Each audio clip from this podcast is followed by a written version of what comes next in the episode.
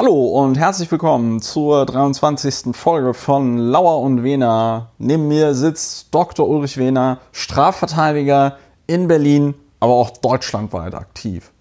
Ja, und europaweit, wie wir gleich noch sehen werden. Ja. Und neben mir sitzt der Publizist Christopher Lauer, auch weltweit aktiv. Meistens. Meistens. Und intergalaktisch vielleicht auch, wissen wir nicht. Und darüber darf ich nicht reden. Wahrscheinlich ein Sprechverbot. Sprechverbot. Das wird ja, ja ist, immer schlimmer in wird, unserer Republik. Wird, man darf ja gar darf nichts, man gar darf nicht, ja gar nichts mehr. Zum Glück gibt es Westfernsehen. Gar nicht wir mehr über seine intergalaktischen nicht, Aktivitäten ja, reden. Wir wollten, wir wollten nicht drüber sprechen, aber kurz muss man das ansprechen. Ganz, ganz kurz.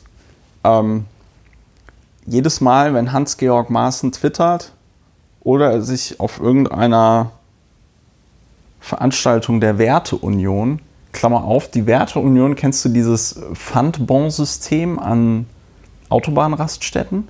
Ja, sicher. Wenn du, wenn du äh, meinte neulich auch ein Follower ein von mir, dass das auch eigentlich gar nicht legal ist, weil die angeblich so eine Vereinbarung mit der ähm, mit dem Bundesverkehrsministerium haben, dass die, dass die Toilettennutzung kostenlos sein soll. Und dann reden die sich natürlich raus, dass sie sagen, Pfandbon ist aber ja, ist ja, du behältst ja das Geld, was ja nicht stimmt, weil du das ja in so Pfand, ja. Form eines Pfandbons hast. Ja, hinzu kommt ja, dass, also Pfand wäre jetzt nicht der Begriff meiner Wahl. Ja. Hinzu kommt, dass ja 20 Cent nach derzeitigem Stand ja schon von vornherein gänzlich verloren sind, jedenfalls, äh, wenn man eine Vermögensbilanz vor und eine nach dem Toilettengang aufmacht. Ah ja, die haben das jetzt auf 70 Cent erhöht. Man, man kriegt nur noch wirft 70 Cent rein. Cent rein, wenn man nicht kühn, wie ich es auch schon häufiger beobachtet habe, Fuffi. über das Drehkreuz springt. Oh. Wahrscheinlich Verteidigungslinie hinterher es pressierte. Und ähm, wenn man also nicht kühn über das Drehkreuz springt, sondern bezahlt, dann schmeißt man 70 rein und kriegt meines Erachtens einen Pfandbon für 50 Cent, ja. den man dann nicht sich auszahlen lassen kann, das sondern dafür kann man sich dann ein Huba Buba kaufen. Ich finde, ich finde, das ist doch, gerade du als Jurist solltest da mal bis zum EuGH oder so, bis von Internationalen Seegerichtshof in Hamburg. Ja. Klammer zu. Jetzt, wo wir das mit den Fundbonds geklärt haben, Werteunion. So klingt, so klingt für mich Werteunion. Werteunion klingt für mich wie so eine Firma, so eine mittelständische Firma, die also so, so, so ein, so ein Toilettenpfandsystem.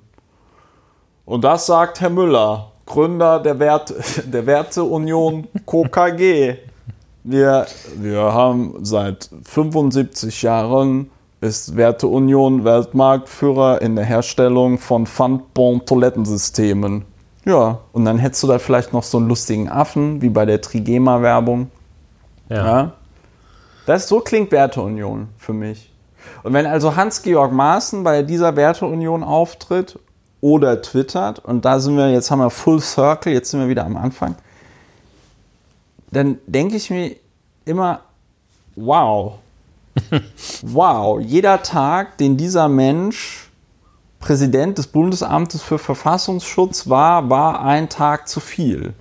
Und dass Deutschland auf dem rechten Auge komplett blind ist, was die Sicherheitsbehörden angeht. Ich glaube, sämtliche rechtspositionierten Sinnesorgane haben komplett versagt. Schmecken, hören, fühlen, sehen, alles. alles. Also äh, das wundert mich dann auch nicht mehr, wenn der Präsident einer Vereinigung, die eigentlich dafür da ist, ähm, ja, die eigentlich dafür da ist, die Verfassung zu schützen, wenn der sich also in einer Tour so scheiße äußert. Ja, das führt ja so weit, dass es gibt ja so Phänomene, wie zum Beispiel dieses Phänomen, ich hole ein wenig aus, Hölzchen auf ja. Stöckchen. Das Phänomen, dass man jetzt den George W. Bush Junior total gut findet. Ach so, als, als Präsident. Seinen, ja. Als Präsident total gut findet, wo man seinen ähm, ja, äh, verhaltensgestörten, dissozialen persönlichkeitsgestörten Nachfolger kennt. Und so gibt es jetzt auch Leute, die sagen, Seehofer ist gar nicht so schlecht, er hat es immerhin geschafft, Hans-Georg Maaßen rauszuwerfen.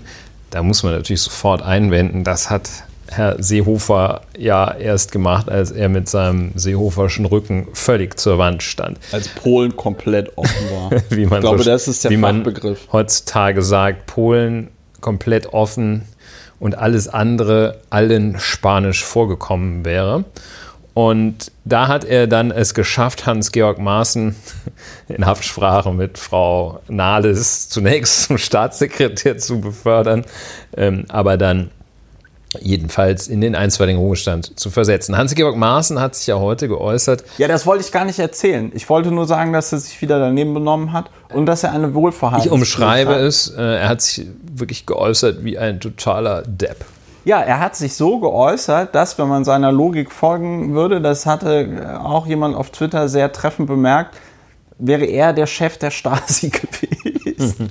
ja, ähm, ich, ich will diesem Quatsch gar keinen Raum geben. Das sollte auch eigentlich nur so ein lockerer Einsteiger sein, weil, lieber Ulrich, bevor es in diesem schönen Podcast Lauer und Wena so richtig losgeht, haben wir dieses Installment, wo du noch mal ganz kurz erklärst, was wir hier so machen.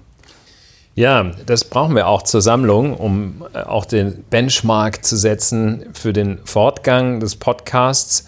Das, was wir machen, ist eine Form der Verarbeitung der Gegenwart, die immer wieder Anlass gibt, sich mit ihr auseinanderzusetzen. Entweder dadurch, dass man Dinge so nicht stehen lassen kann oder sich Dinge noch einmal genauer anschauen muss, um dann auf diese Art und Weise ein einigermaßen geordnetes, emotional ausgeglichenes und politisch erträgliches Leben zu führen. Wir verstehen uns als Therapieangebot vor allem für uns selbst, aber auch für andere und gehen davon aus, dass man über die Ereignisse sprechen, noch einmal sprechen muss, um sie zu ver- und bearbeiten. Und dabei haben wir uns als Methode gewählt, zu schauen, nicht nur auf die große Aufregung, die ja sehr schnell entsteht, sondern zunächst zu schauen, das halten wir auch häufig durch,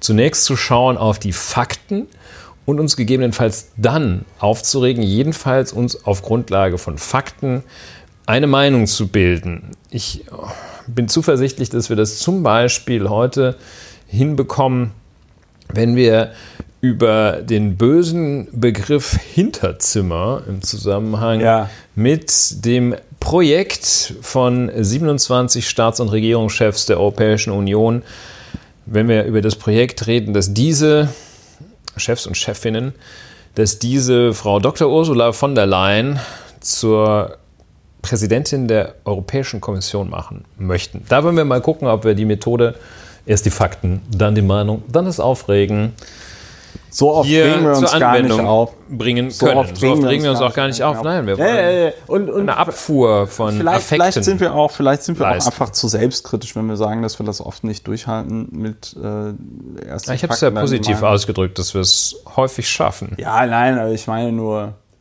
dass Mach dann das die Hörerinnen und. Hörer, dass die Hörerinnen und Hörer, ja, wir machen das so aus Höflichkeit, aber vielleicht verstehen das die Hörerinnen und Hörer so aus als Schwäche.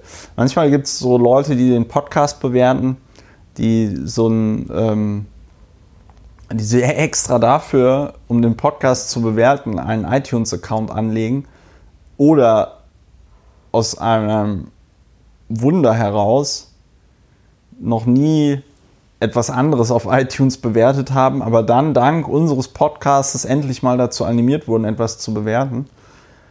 Und die, die gehen dann oft, also wir haben natürlich dank unserer großartigen, attraktiven, sehr intelligenten Hörerinnen und Hörer, haben wir natürlich vor allen Dingen auf iTunes sehr, sehr gute Bewertungen. Sehr gut. Zu Recht. Und zu man, Recht. zu Recht, das ist auch ein Markenkern unseres Podcasts, unsere Bescheidenheit. Ähm, und dann gibt es aber, wie gesagt, ab und zu mal so eine schlechte Bewertung. Und da steht dann zu Unrecht, und da steht dann immer so, die halten das ja gar nicht mit den Fakten und der Meinung durch. Das, die googeln ja während der Sendung rum und so, bla bla, das hätte ich auch gekonnt. ja, das kann sein, aber du hast es trotzdem nicht gemacht. Ähm, und ich habe mir einfach gedacht, vielleicht sollten wir da noch, ich meine, Donald Trump gibt ja auch keine Fehler zu. Was für mich nicht unmittelbar ein Grund ist, keine Fehler zuzugeben. Ja. Kann ich aus dem Verhalten von Donald Trump leite ich eigentlich typischerweise das Gegenteil für mein eigenes Ich wollte Verhalten. gerade sagen, wenn, wenn Donald Trump etwas macht, ist meistens das Gegenteil davon richtig. Das Gegenteil oder gar nicht handeln. Das ist in. Ja, das, das teilt sich wohl zum Beispiel, wenn man, zum Beispiel, wenn auf. man das Gefühl hat, grab them by the pussy, don't. Ja. Einfach don't.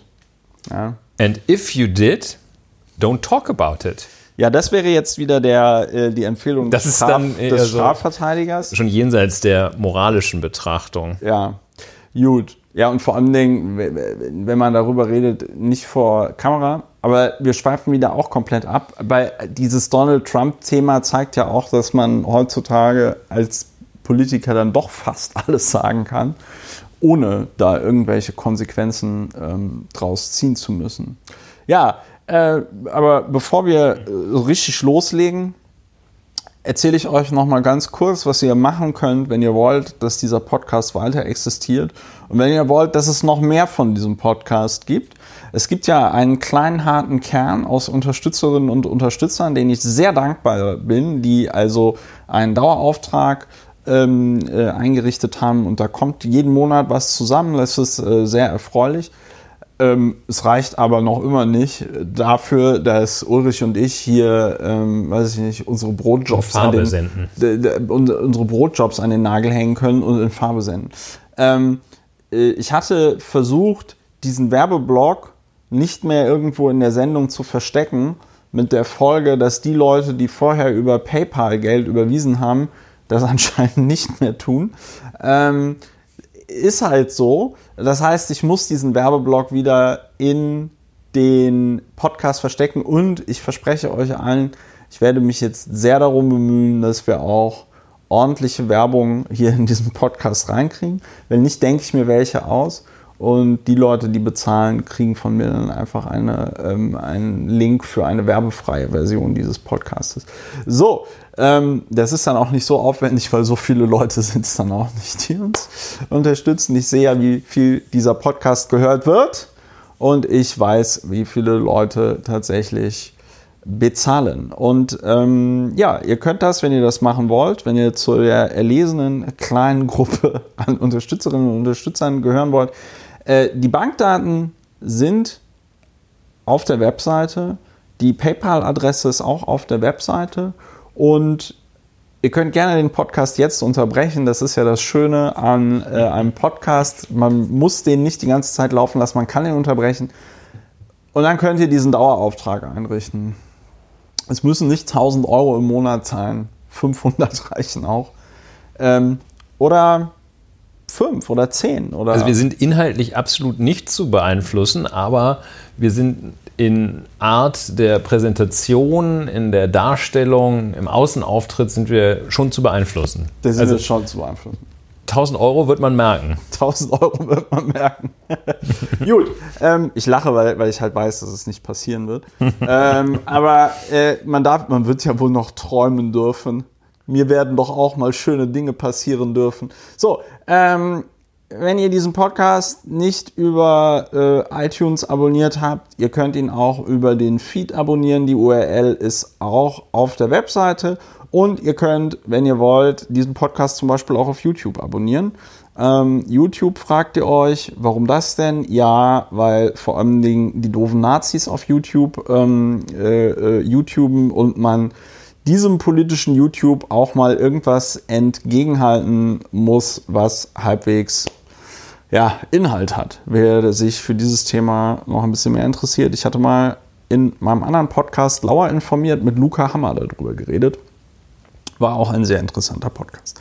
So, ähm, ja, das ist ungefähr das, was ihr machen könnt, wenn ihr diesen Podcast unterstützen wollt. Und wir freuen uns, wie gesagt, immer über Feedback und auch Bewertungen auf iTunes. Ja, ähm, kommen wir zum ersten Thema. Wollen wir über ein Standardthema dieses Podcasts in aller, aller, aller Kürze reden. ähm, also tatsächlich in aller, aller Kürze, weil das ist ja auch so repetitiv und, und, Ja. und langweilig. Wollen wir. Ähm, die Klimakatastrophe geht fröhlich weiter, weil jetzt nicht nur der Permafrost in Kanada und Sibirien schmilzt, sondern das scheinen auch so Torfschichten zu sein. Und wer sich ein bisschen mit Boden auskennt, Torf brennt anscheinend ganz gut. Also gibt es ja, glaube ich, auch so, Moorbrände. ja, gibt es auch so Bilder aus dem 19. Jahrhundert, so Torf. Wie, wie, da, da gab es so richtige Branchen drum. Torfstecher, ne? Torfstecher, Genau. ja, das hat Ja, man ja. Gerne, Ja. gerne dann die Bewohnerinnen und Bewohner von Erziehungsheimen für genommen oder aus der Psychiatrie. Ah, toll. Das, Sind die dann man nicht immer an Tuberkulose gestorben, weil das alles so, so feuchtes Klima dann da ist, wegen Sumpf und so?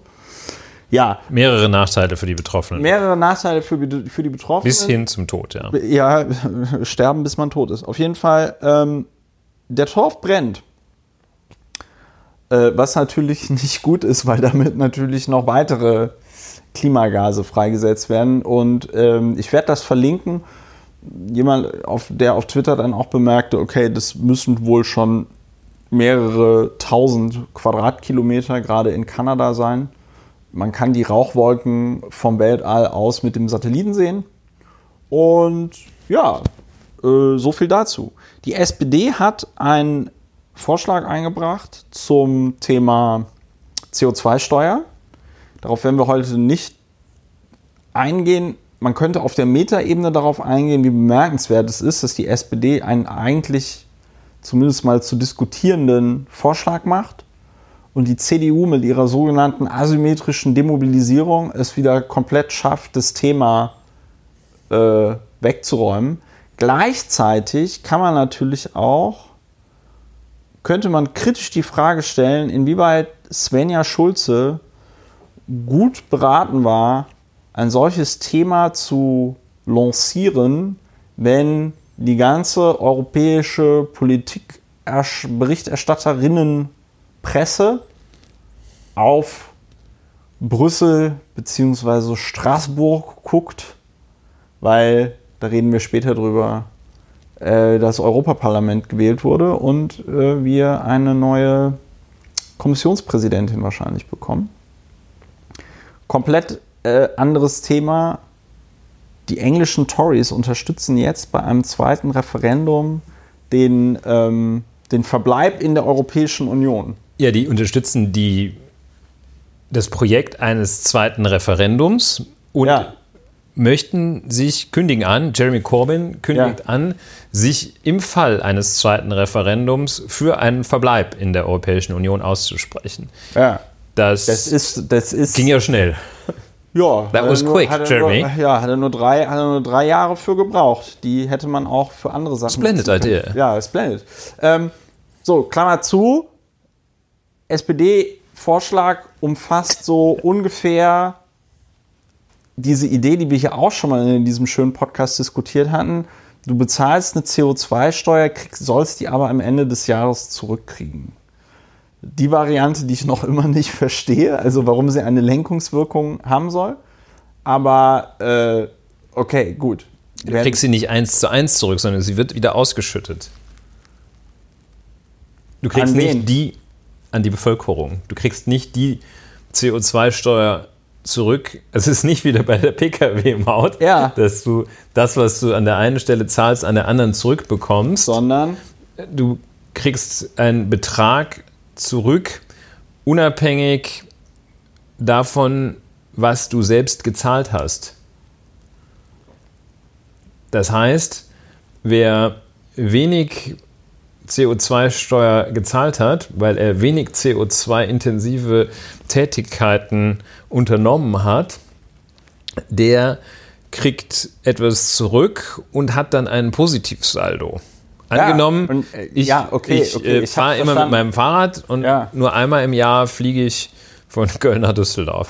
Und, und ähm, Klassstrecke. Klassstrecke. Ich, ich möchte beim ersten Mal nicht so weit fliegen. Und ähm, dann habe ich halt irgendwie 15 Euro CO2-Steuer gezahlt, kriege aber von ähm, Olaf Scholz äh, Finanzminister zuständig für die Auszahlung der CO2-Steuer, kriege ich 1800 Euro zurück. Prima.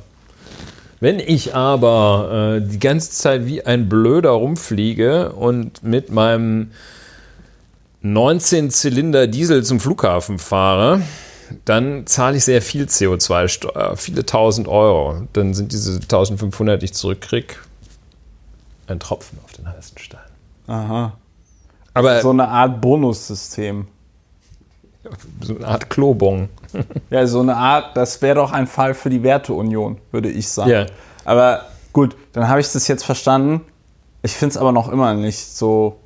Also, weil, aber gut, da werden bestimmt irgendwelche intelligenten Leute gesagt haben, das ist voll der Anreiz, dann da am Ende die 1800 Euro ähm, zurückzubekommen.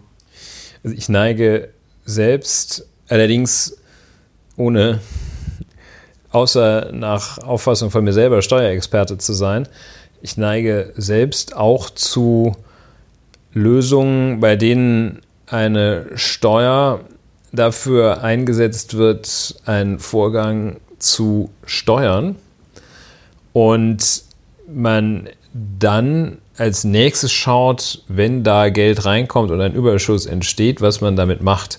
Das ist ja das Wesen von Steuern, das ist ja keine Abgabe, Ja. ähm, sondern eine Steuer, die soll lenken und die soll auch Verhalten lenken. Ja. Tabaksteuer soll äh, mehr Geld In die einbringen. Staatskasse einbringen, ja. Ähm, aber äh, vorgeblich soll sie ja der Volksgesundheit dienen. Aha. Und insofern ist es auch bei anderen schädlichen Handlungsweisen einfach sehr sinnvoll zu sagen, wir erheben da eine Steuer drauf. Ja, und das ist das, was mich nervt, dieses mit dem Zurückzahlen. Ich, dann sollen die die Kohle halt nehmen und davon, weiß ich nicht, ganz Deutschland mit äh, Solaranlagen und ähm, äh, Windrädern zu dengeln, aber halt nicht so ein, so ein Spökes.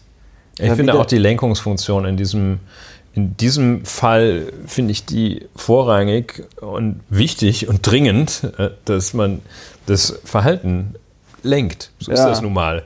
Das Ja, ist auch keine Münchener- Bevormundung. Verhaltenslenkung findet überall Ich statt. weiß gar und ich weiß auch gar nicht, wo wir es, ähm, ob wir es hier in diesem Podcast schon gesagt haben, fällt mir dazu aber auch nochmal ein.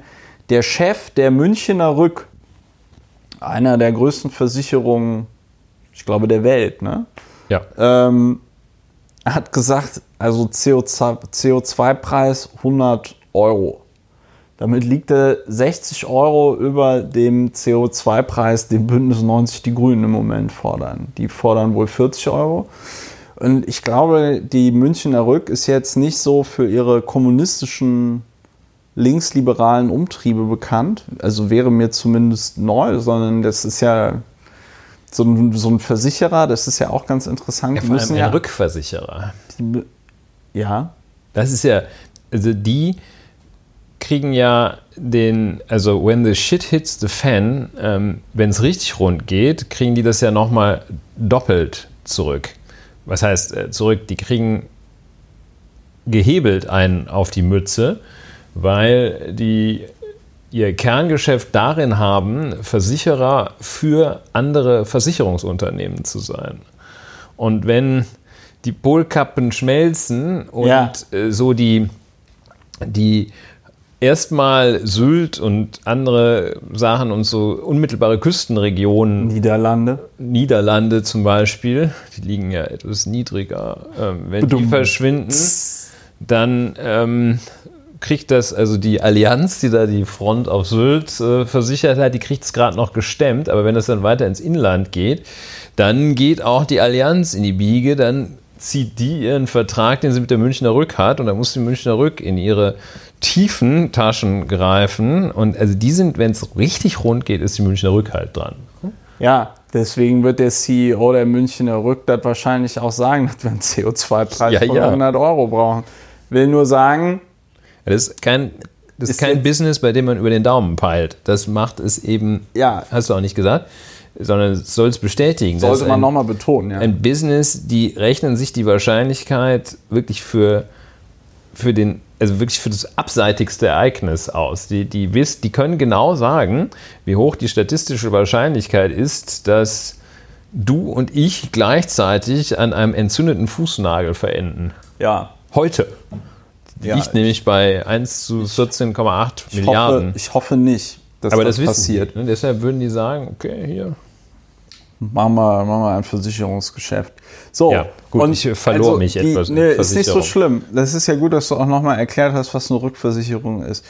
Gut, also Svenja Schulze macht diesen Vorschlag. Wir beide scheinen uns einig zu sein, dass man Steuern dazu benutzen sollte, zu steuern und dann die Kohle aus den Steuern dazu benutzen sollte, noch mehr zu steuern. Ja? ähm, Annegret, Sinnvoll zu steuern. Annegret Kramp-Karrenbauer hat in diesem Zusammenhang in einem Sommerinterview beim zweiten deutschen Fernsehen mit Theo Koll, der ist da jetzt, ich glaube, ich weiß nicht, ob der Leiter da von so einem Berlin-Studio ist, aber der ist da auf jeden Fall Chefe. Theo Koll hat Kramp-Karrenbauer, Annegret Kramp-Karrenbauer, die Vorsitzende der CDU, interviewt. Das muss richtig schlimm gewesen sein. Also richtig, richtig schlecht. Und, also, und es muss wohl deswegen richtig schlecht gewesen sein, weil es fast so kritisch war wie das Interview, das damals Le Floyd mit Angela Merkel führte. Die Jüngeren unter uns können sich vielleicht noch daran erinnern. Auf jeden Fall ging es da auch um das ominöse Klimathema. Und Annegret Kramp-Karrenbauer sagt, das sei, das ist schon ein, also der Satz ist sehr CDU. Zitiere ihn. Ich bin davon überzeugt, dass wir einen nationalen Klimakonsens brauchen. Ja. Ich bin davon überzeugt, dass wir einen nationalen Klimakonsens brauchen, sagte die Parteichefin am Sonntagabend im ZDF. Vereinbarungen allein in der Regierung reichen nicht aus. Deshalb werde sie nach der Sommerpause auf die anderen Parteien zugehen und mit ihnen gemeinsame Lösungen für um mit ihnen gemeinsame Lösungen für Deutschland zu finden. Das war jetzt aus einer dpa-Meldung zitiert, die auf der Seite der Süddeutschen Zeitung stand. Geht es da noch weiter? Oder? Ja, dann wird noch gesagt, was der FDP-Chef dazu sagt und was die SPD dazu sagt. Und Aber sie hat jetzt nichts, wird nicht mit weiteren Äußerungen dazu zitiert. Nee, sie, also Sie, dass meine sie Frau außer, äh, außer dass sie ähm, irgendwie keinen Bock auf eine zu hohe CO2-Steuer hat, weil ihr wahrscheinlich die Wirtschaft in den Ohren hängt und sagt, ja, CO2-Steuer ist so doof. Ähm, sie sagt, wir werden am Ende einen Mix brauchen aus ordnungspolitischen Maßnahmen, aus Anreizen, aus Technologieförderung und aus Lenkung über den Preis.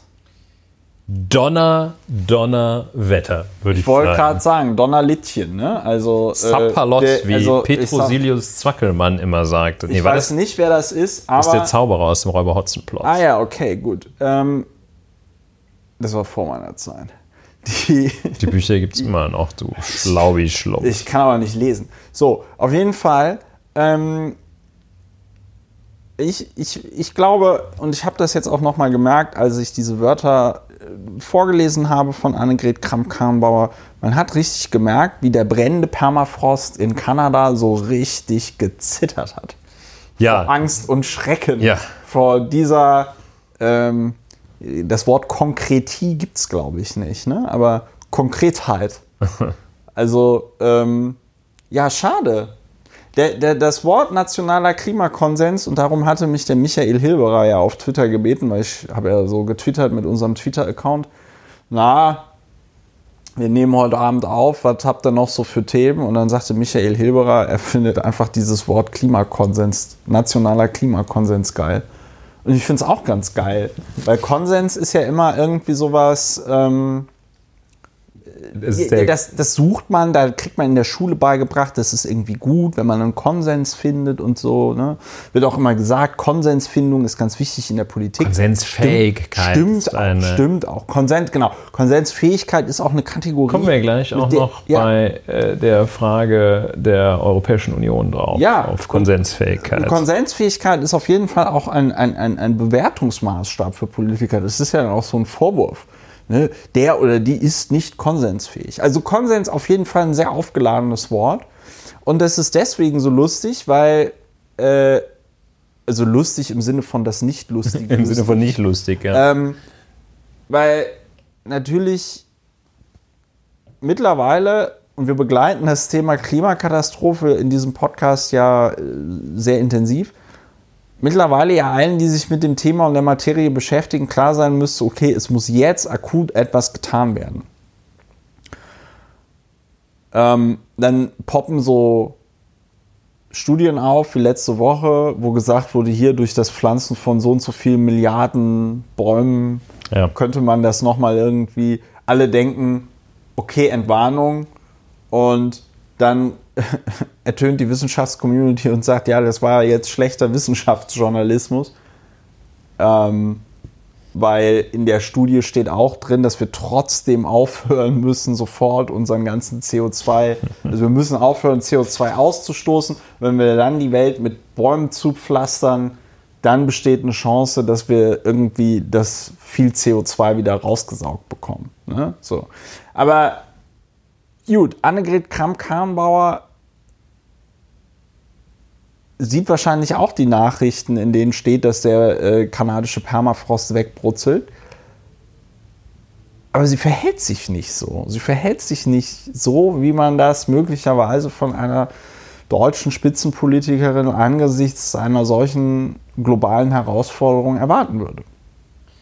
Ja, möglicherweise ist es in ihrem saarländischen Dörfchen da noch nicht. Ah, nee, das ist jetzt vielleicht nicht äh, so sachlich. Ich würde den Begriff nationaler Klimakonsens noch einer kleinen Analyse unterziehen wollen, ja. die, das kann ich schon vorwegnehmen, nicht gut ausfällt. Der Begriff kommt nicht gut weg dabei. Die Begrifflichkeit ist ja immer eine wichtige Sache, ähm, da wir ja viel mit Worten, Wörtern arbeiten. Und so auch hier ist die Verpackung dessen, äh, was Frau Kramp-Karrenbauer möglicherweise will, man sieht aber auch gar nicht, was sie will. Das ist also eine, es ist eine Mogelpackung, weil Konsens ist inhaltlich der falsche Begriff in diesem Zusammenhang. Konsens suggeriert, dass man hier über eine Problematik, eine Herausforderung, Klammer auf, Klimawandel, Klammer zu, ja. verfügen könne, indem man darüber verhandelt und sich am Ende einigt. Das ist aber so wie mit dem Wetter zum Beispiel, man kann keinen Wetterkonsens herbeiführen, dass alle sagen, wie das Wetter sein soll. Das entzieht sich der konsensualen Herangehensweise. Ja. Das heißt, Klima und Konsens vertragen sich nicht richtig. Man muss Antworten finden auf die vorhandenen Herausforderungen. Ähm, die das Klima an die Menschheit stellt, den Klimawandel an die Menschheit stellt. Und da muss man nicht verhandeln. Da muss man nicht mit der AfD verhandeln, die sagt, das gibt es gar nicht. Und wenn man diejenigen nimmt, die sagen, das gibt es gar nicht, und die sagen, das gibt es ganz doll, dann sagt man, okay, dann Gibt's Konsens, so, so das gibt es so ein bisschen. Ne? Gibt's so ein bisschen, ja. Also der Klimakonsens ist, äh, ist Quatsch. Das ist nicht durch, äh, durch äh, Verhandlungen, äh, konsensuale Vorgehensweise, kommt man da nicht weiter. Äh, national ist in diesem Zusammenhang Gut, sie grenzt es ab, will da, glaube ich, sagen, wir müssen uns alle an einen Tisch setzen, ja. vergisst dabei aber, dass es außer den, was man als national bezeichnet, gibt es ja noch mehr in der Welt. Ich glaube, so, vielleicht meinte... Es, dieser Begriff ist einfach ähm, sehr, sehr schräg aufgesetzt, denn er hat überhaupt keine Bedeutung. Und Konsens ist hier Konsensfähigkeit ist meines Erachtens immer noch eine positive Eigenschaft, eine benötigte Fähigkeit, Nur hier ist ja nicht Konsens gemeint im Sinne, kann ja gar nicht, man kann sich nicht darüber einigen. Man kann sich vielleicht einigen, inwieweit man das auf Kosten der mittelständischen Wirtschaft macht, aber äh, auch das ist keine Frage der Verhandlung. Und Konsens ist hier nicht gemeint im Sinne von, hey, Chicos, wir sorgen für eine vernünftige Lösung, sondern es ist hier gleichbedeutend. Und das denkt Frau Kramp-Karrenbauer. Das weiß ich ganz genau, dass sie das denkt. Die meint nicht Konsens, sondern die meint den kleinsten gemeinsamen Nenner. Ja. Den sucht sie. Ja. Und ich glaube, dieses national, es ist, es gibt auch, auch dieses, diese Bezeichnung oder dieses Wort so nationaler Kraftakt oder Kraftanstrengung oder sonst irgendwas. Vielleicht kommt da das National deswegen da rein. Das ist völlig deplatziert. Es ist auf jeden Fall äh, nochmal das, was sie inhaltlich sagt, ist ja eine, eine, eine Binse. Ja. Und äh, die Binsenweisheit, die nennt man ja, glaube ich, deshalb Binsenweisheit, weil also das, das leitet sich ab, wie ich gerade mal hier aus dem Augenwinkel gesehen habe, leitet sich ab aus dem Umstand, dass Gräser, die ja, wenn sie getrocknet sind, zu Binsen werden, ja, einfach in der Zeit, als dieser Begriff entstand, überall vorhanden waren. ja, Und also eine Binse zu finden, das ist ungefähr so wie äh, Sand am Meer zu finden. ja, Mit anderen Worten, diese Ideen, auf diese Ideen oder auf diese Gedanken zu kommen, die Frau Kramp-Karrenbauer, immerhin Vorsitzende einer noch nicht ganz unwichtigen Partei in Deutschland, also um auf diese Ideen zu kommen, muss man wirklich nur an den Strand gehen, Sand suchen, dann hat man die. Das ist ja. Es ist halt, ich gebe dir vollkommen recht, leer. wenn man sie da Sehr so leer. reden hört, dann vermutet man, oder vermute ich zumindest auch so, naja, also so richtig was verändern will sie nicht. Ähm, und sehr kraftlos. Ne? Ja, vor dem, wie gesagt, von dem Hintergrund der Herausforderung ist das halt einfach die falsche Antwort. Das ist, ähm, äh, ja, irgendwie die Tsunami-Welle kommt schon auf einen zu und man sagt, ja, jetzt müssen wir aber nochmal darüber diskutieren, ob wir den Schutzwall irgendwie drei Meter hoch bauen oder sechs Meter hoch. Ja, wir moderieren So, das mal. wir- so ein genau, also das geht mir jetzt irgendwie zu schnell, dass du jetzt hier eine Mauer bauen willst. Ja, ist alles sehr ähm, schade und sehr dumm, aber das sind so die aktuellen Entwicklungen beim, äh, beim sogenannten Klimathema. Ja, man muss sagen, es ist ja das Recht einer Partei, sich so zu positionieren, auch einer Parteivorsitzenden, solche Positionen oder Nicht-Positionen, Nicht-Standpunkte einzunehmen. Kann sie ja machen. Und das Schlimme, und das zeigt dann auch, dass diese Sommerinterviews in der Form, in der sie da geführt werden, halt komplett wertlos sind, ist halt das, also eigentlich müsstest du dann in so einem Interview so lange nachhaken, bis die Frau dann halt im Zweifelsfall aufsteht und genervt geht. Aber Oder dann sagt, okay, ich gebe es zu. Ich, oder sagt, okay, ich, ich habe mich zu. damit jetzt noch nicht so blödes- auseinandergesetzt. Aber dass du halt, Und ehrlich du gesagt musst ist dir doch das auch zu du musst, blöd, du musst sie dann doch auch festnageln. Du musst dann auch sagen, ja, wie sieht's denn aus? Also jetzt bis 2030 CO2 frei oder 2035 CO2 frei oder das Paris-Abkommen, das wollen sie einhalten. Aha, haben sie aber bisher nicht gemacht. Wie wollen sie denn jetzt dafür sorgen, dass das Paris-Abkommen eingehalten wird und so? Das sind alles Fragen, die man hätte stellen können. Sie wurden nicht gestellt. Schade, Propade. So. Ähm, das war das schöne Thema ähm, oder das unschöne Thema, hurra, die Welt geht runter. Nationaler Klimakonsens. Der sogenannte nationale Klimakonsens. Gehen wir nach Sachsen. Wir schalten nach Sachsen. Wir schalten nach Sachsen. Ähm, ich erinnere an dieser Stelle nochmal ganz herzlich daran, dass man diesen Podcast auch unterstützen kann. Ähm, wir gehen nach Sachsen in aller so Kürze. Einfach nur so reingedrückt. Kurz so vorm Sachsen-Thema, so wo alle das- schon die Messer das, wetzen. das Sachsen-Thema. Das Sachsen-Thema begleitet uns ja auch regelmäßig in diesem Podcast. Wir haben Sachsen schon kennen und lieben gelernt. Ja, was ist in Sachsen passiert? Sachsen äh, hat dieses Jahr eine Landtagswahl. So. Ja. Und wenn man zu, an einer Landtagswahl teilnimmt, da habe ich ja auch so ein bisschen Erfahrung mit, wobei ich damals nicht beim Landeswahlausschuss mit war, aber es läuft ja so ab, du stellst eine Liste auf, du sammelst Unterschriften für diese Liste und am Ende sagt der Landeswahlleiter oder die Landeswahlleiterin No way, you say oder du bist mit, du bist mit dabei. Ja? Ähm, die Anforderungen und Regeln für eine Versammlung, die eine Landesliste aufstellt, sind sehr strikt äh, sind aber schaffbar. Also ich sage immer, wenn die Berliner Piratenpartei in der Lage war, eine, ein eine, eine Liste aufzustellen, dann sollten das Menschen, die zumindest von sich behaupten, lesen und schreiben zu können, sollten das auch hinbekommen.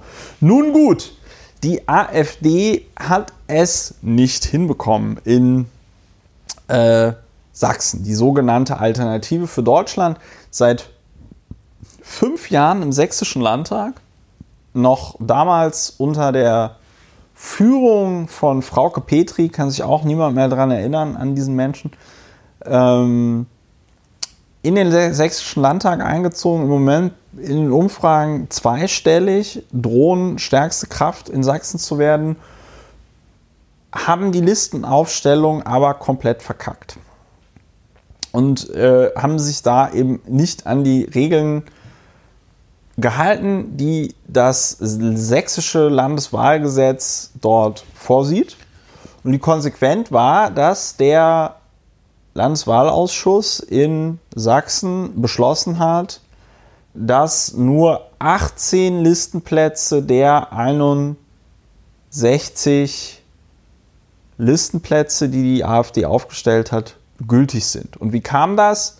Die haben also eine mehrtägige ähm, Mitgliederaufstellungsversammlung gehabt und haben aber nicht so richtig anscheinend, weil die Versammlung ursprünglich kürzer geplant war, haben anscheinend nicht richtig darüber informiert, ob das jetzt, ob die Versammlung jetzt quasi nur unterbrochen wird oder ob das quasi nochmal eine neue Versammlung ist. Und äh, weil sie das alles irgendwie nicht richtig gemacht haben, wie es der Gesetzgeber vorsieht, wohl halt gesagt, okay, nur 18 Listenplätze.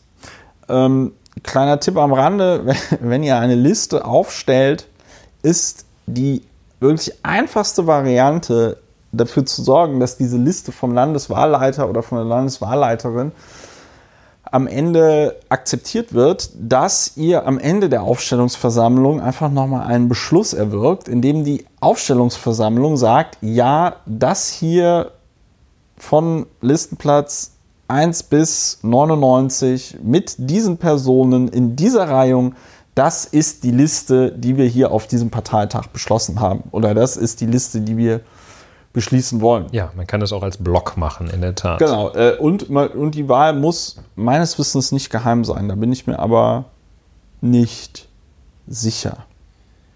Ja. Ja, was interessant und was jetzt interessant ist, äh, ganz kurz, ich will jetzt weniger über diesen Sachverhalt als solchen reden, sondern die medialen Reaktionen darauf waren Lass- teilweise sehr abenteuerlich. Aber bevor wir zu den sehr abenteuerlichen medialen Reaktionen kamen, kommen Dr. Ulrich Wehner. Ja, Dankeschön. Bitte. Vielleicht noch zwei oder mehr Ergänzungen. Der Grund, warum das so, oder was bedeutet das praktisch? Das bedeutet praktisch, wenn es bei der Entscheidung des Landeswahlausschusses bleibt, die dahin geht, dass es der AfD in Sachsen nur gelungen ist, 18 Listenkandidaten aufzustellen. Wenn es dabei bleibt, droht das Ergebnis, dass die sächsische AfD droht, ja, das wäre wirklich traurig, aber droht jedenfalls das Ergebnis, dass die sächsische AfD mit weniger Abgeordneten im Landtag vertreten ist, als es dem Ergebnis ihrer Wählerstimmen, dem Anteil an Wählerstimmen entsprechen würde. Das heißt also, sie kriegt zum Beispiel, Gott bewahre, 30 Prozent und wäre dann nur so im Landtag vertreten, als hätte sie 15 Prozent erreicht Ja. diese Gefahr droht. Das kann man nicht genau vorhersagen, ähm, weil es auch noch davon abhängt, wie viele Direktmandate. Direktmandate Ja. die sächsische AfD erwirbt. Aber das ist jetzt die Gefahr, dass die am Ende, also Gefahr aus AfD-Sicht, was mir, ähm, ja, was ich hier mal aus Gründen der Fairness einnehme als Sichtweise, fällt mir aber schwer. Jedenfalls äh, droht also dieses Phänomen, dass man ähm, nicht so repräsentiert ist, unterrepräsentiert ist im Vergleich zu den tatsächlich auf sich gezogenen Stimmen. Das ist das eine.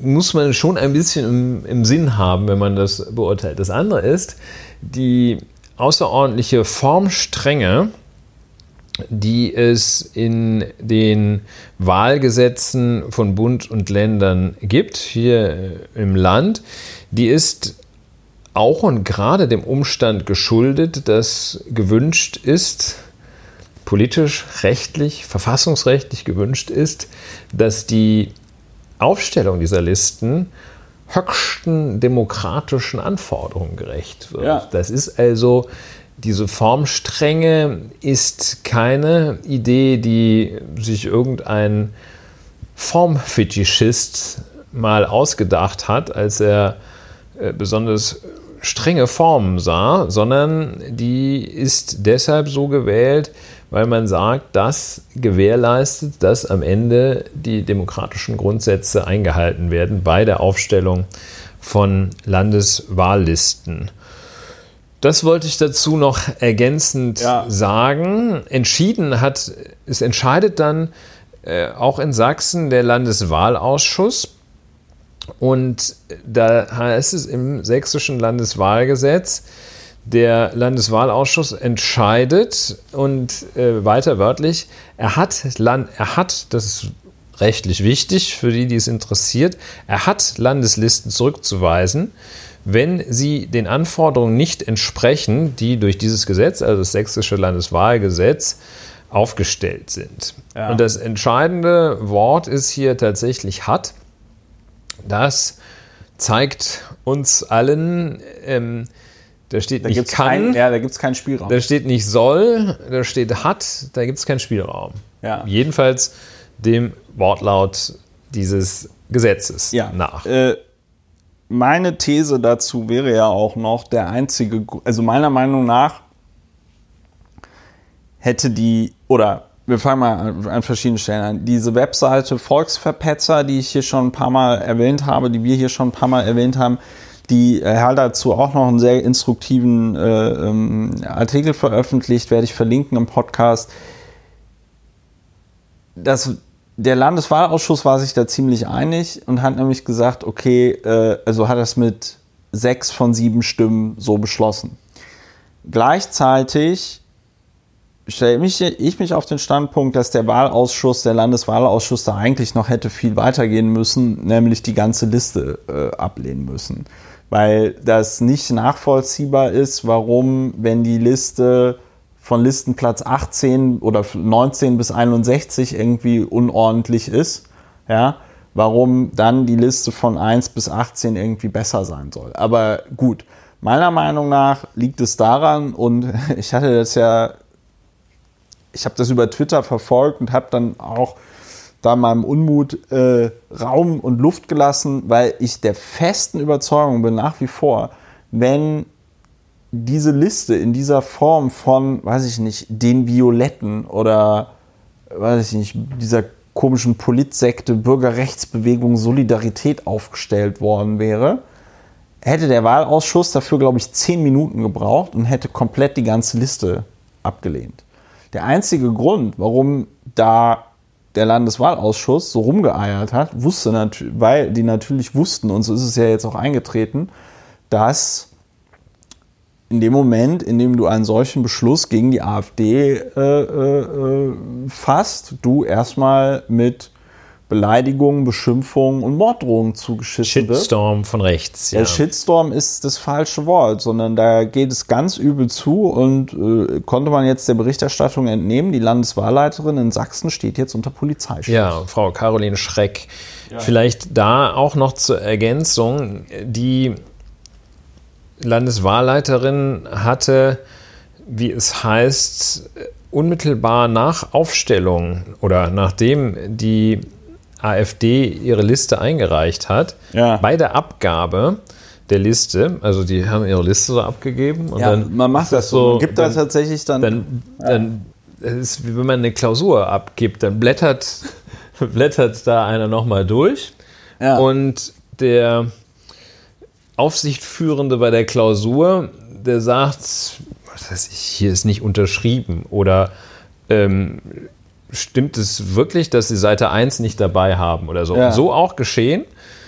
äh, oder sie haben ihren Wuschzettel noch da drin. Ja. Äh, So auch geschehen. Caroline Schenk am 18. Juni kontaktiert sie die Verantwortlichen der AfD über ihre rechtlichen Bedenken und hat ein Mängelschreiben mit allen bestehenden Problempunkten an die AfD herausgegeben.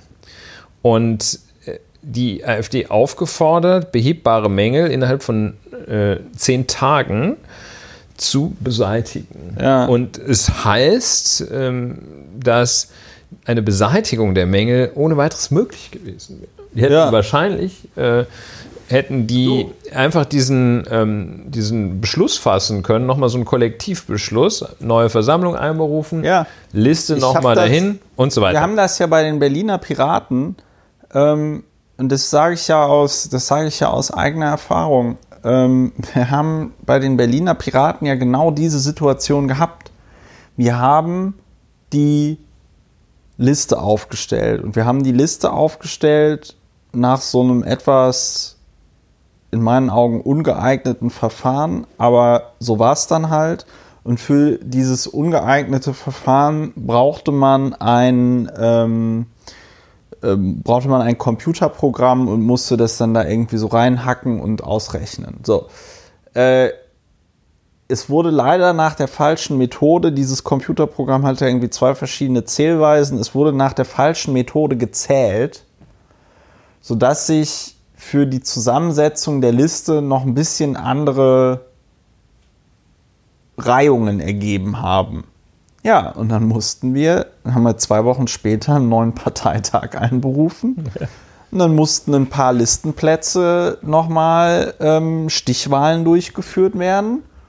Und am Ende haben wir gesagt, okay, das ist jetzt die Liste, wie wir bei der Abgeordnetenhauswahl antreten wollen. ja. So, und das ist alles machbar. Und ich kann auch aus eigener Erfahrung sagen, diese Landeswahlbehörden, die sind extrem, also zumindest auch hier die Landeswahlleiterin in Berlin, die sind extrem zuvorkommend. Also auch was du jetzt da schreibst mit diesem Mängelschreiben, ne?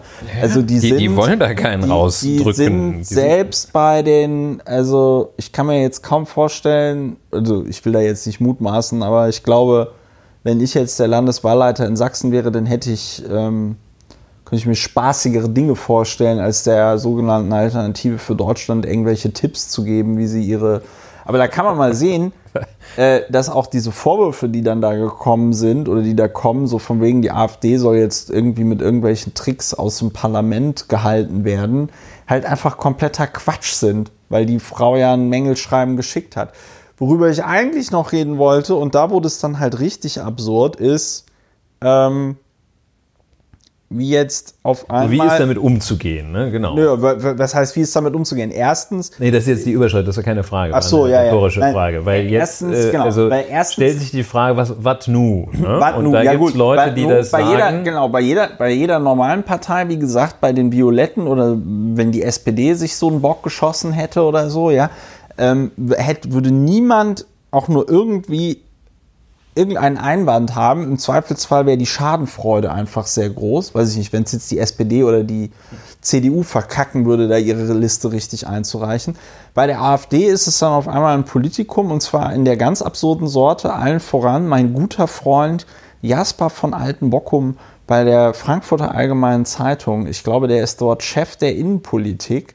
Äh, verstieg sich in einen Kommentar, wo er so sinngemäß schrieb, ja, man muss das, man muss, man muss da mal jetzt fünf Grade sein lassen und die gesamte AfD-Liste zulassen. Und das finde ich halt krass. Das sind nämlich genau die Leute, die ähm, bei jedem Geflüchteten, der die Grenze übertritt, um hier Asyl zu beantragen, Schnappatmung bekommt. Ähm, bei, bei jedem, also wirklich Pups, wenn in, äh, weiß ich nicht, Hamburg bei der G20, bei diesem G20-Treffen irgendwelche Vollspacken den Butni auf der Schanze entkehren, da muss der Rechtsstaat hart zuschlagen. Aber nicht, wenn die AfD einfach einer, äh, ein- einer, einer Form, Voraussetzung einer Formvoraussetzung zur Teilnahme an einer Landtagswahl, wenn die die nicht erfüllt, dann sollen halt mal die, dann sollen mal beide Augen zugedrückt Die berühmten Fünfe gerade sein. Ja. ja. Und das ist halt einfach, das ist einfach total der Wahnsinn, was hier mittlerweile in Deutschland für eine Diskursverschiebung stattgefunden hat. Und meine These ist einfach, das geschieht halt einfach wirklich einzig und allein aus der Angst. Die Leute haben mittlerweile vor gewalttätigen Ausschreitungen dieser Partei beziehungsweise Sympathisanten dieser Partei einfach so viel Angst, ähm, dass man da so ein Appeasement betreibt. Dass man also der Meinung ist, ah ja, hm, bevor die jetzt hier, weiß ich nicht, ganz Sachsen zerlegen oder einen Bürgerkrieg anfangen, ich meine, genug Munition ge- gehortet haben sie ja, ähm, dann, dann geben wir ihnen den Staat lieber so. Also das ist, das Also- ist, mir fällt da auch tatsächlich keine sinnvolle Einordnung ein, sondern ich musste jetzt einfach mal mein komplettes Entsetzen darüber verbalisieren. Ja, wir haben ja gesehen, das ist jetzt nicht Raketenwissenschaft. Es haben, wie du so plastisch gesagt hast, selbst die Piraten geschafft. Ähm, aber es ist nicht, es ist jetzt nicht total trivial, wie man so eine Liste aufstellt. Es ist ein, ein, bisschen, ein bisschen komplex. Es Ja. gibt dann äh, für eine, das muss man ja einfach sehen, das ist ja schon eine drastische Rechtsfolge. Jetzt mal unabhängig davon, ob man sie wirklich einfach vermeiden kann oder nicht. Es ist schon eine drastische Rechtsfolge, wenn bei einer Wahl äh, die Gefahr droht, dass du nicht so repräsentiert bist, wie du es nach dem Stimmenanteil sein solltest. Und das sind alles Fragen, denen man sich widmen kann, darf und muss. Ob das rechtlich richtig ist, ob es auch rechtlich, rechtlich zulässig ist, sinnvoll ist, in dieser Situation, so wie es das Landeswahlgesetz in Sachsen tut, gerade kein Rechtsmittel, kein Rechtsbehelf vorzusehen, der unmittelbar vor der Wahl gezogen werden könnte. Das Ja. heißt, das sind alles Sach- und Rechtsfragen, die es zu erörtern gilt. Umgekehrt kann man sich natürlich auch, äh, kann man sich auch einfach machen und sagen, also die bewerben sich ja als ähm, Mitglieder der Legislative eines Bundeslandes, das heißt, die wollen Gesetze machen, ist ja vielleicht auch ein ganz brauchbares Auswahlverfahren, wenn man denjenigen, der noch nicht mal eine Wahlliste aufgestellt bekommt, nicht daran lässt, Gesetze zu machen. Aber äh, das ist nur ein Gedanke Ja. nebenbei. Also was will ich sagen? Das ist eine komplexe Angelegenheit. Das erfordert eine komplexe Prüfung und solche Überlegungen wie oh, wenn wir die jetzt irgendwie nicht zulassen, dann werden die aber böse, es gibt Ärger, es gibt Gewalt, es gibt dieses, jenes, welches, die stilisieren sich zu Opfern und ähnliches. Solche Überlegungen sind vollkommen sachfremd. Ja, sie haben einfach nichts mit der Sache zu tun. Das ist nämlich genau dasselbe Niveau. Die AfD ähm, argumentiert ja unmittelbar, nachdem sie da äh, bescheinigt bekommen hat, es zu dämlich ist, Landeswahllisten aufzustellen, ähm, argumentieren oder krakeelen sie, argumentieren kann man das ja nicht nennen, äh, sie würden ähm, diskriminiert, ähm, ein Boykottverfahren werde gegen sie instrumentalisiert und ähm, sie würden also da äh, systematisch von den Systemparteien rausgedrängt. den sogenannten. Ja, war ein Ja, quasi man- ich, Zitat. mir ist es einfach Und, nur ähm, wichtig, bei solchen Wörtern nochmal.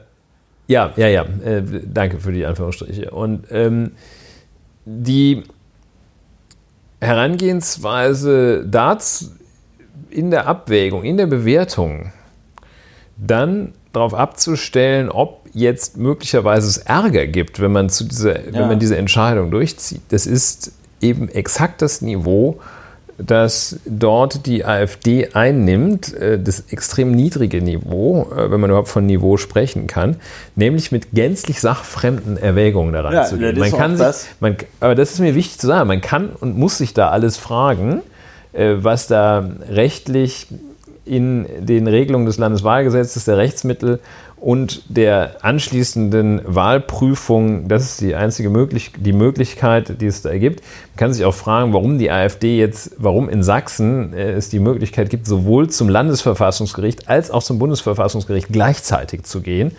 Selten dämlich haben sie beides gemacht. Die haben jetzt also offenbar einen Antrag beim Bundesverfassungsgericht ebenso wie beim sächsischen Verfassungsgerichtshof laufen.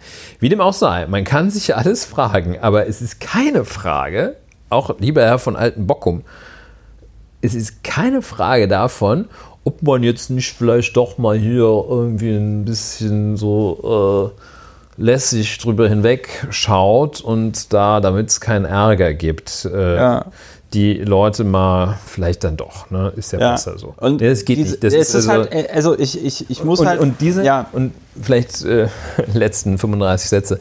Ähm, das ist meines Erachtens auch eine Richtschnur in, oder Antwort auf die Frage, wie geht man denn mit der AfD um? Äh, mit der AfD als solcher geht man jetzt nicht speziell um, aber mit den Themen geht man genauso um, wie sich das für Themen gehört. Und wenn jemand Mist baut, weil er zu dämlich ist, eine Wahlliste aufzustellen, geht man genauso mit denen um, wie man mit jemandem umgeht, der Mist baut, weil er zu dämlich ist, eine Landeswahlliste aufzustellen. Ganz genau. Und wenn jemand irgendwelche Monstrositäten fordert, dann geht man genauso mit ihm um, wie man das mit jemandem tut, der irgendwelche Monstrositäten, Monstrositäten fordert, so. wie Flüchtlinge erschießen und sonst was. Da da gibt es keine Behandlung, die irgendwie ah. äh, speziell ist. Da gibt es einfach nur in dieser Sache. Da fragt man ja. auch nicht, ähm, ja, wie machen Sie das denn? Wollen Sie die dann irgendwie mit einem äh, Laser brauchen erschießen? Brauchen oder Sie, brauchen wir dafür nicht Flammenwerfer? So. Das war kein also. Satz von mir, das war ein Zitat meines guten Freundes Jochen Bittner. Die ähm, Webseite Volksverpetzer hat ja auch nochmal ähm, darauf verwiesen, dass das tatsächlich kein fiktives Beispiel ist, dass durch die Zulassung einer fehlerhaften Liste ähm, eine ganze Wahl wiederholt werden muss. Das ist 1993 in Hamburg passiert.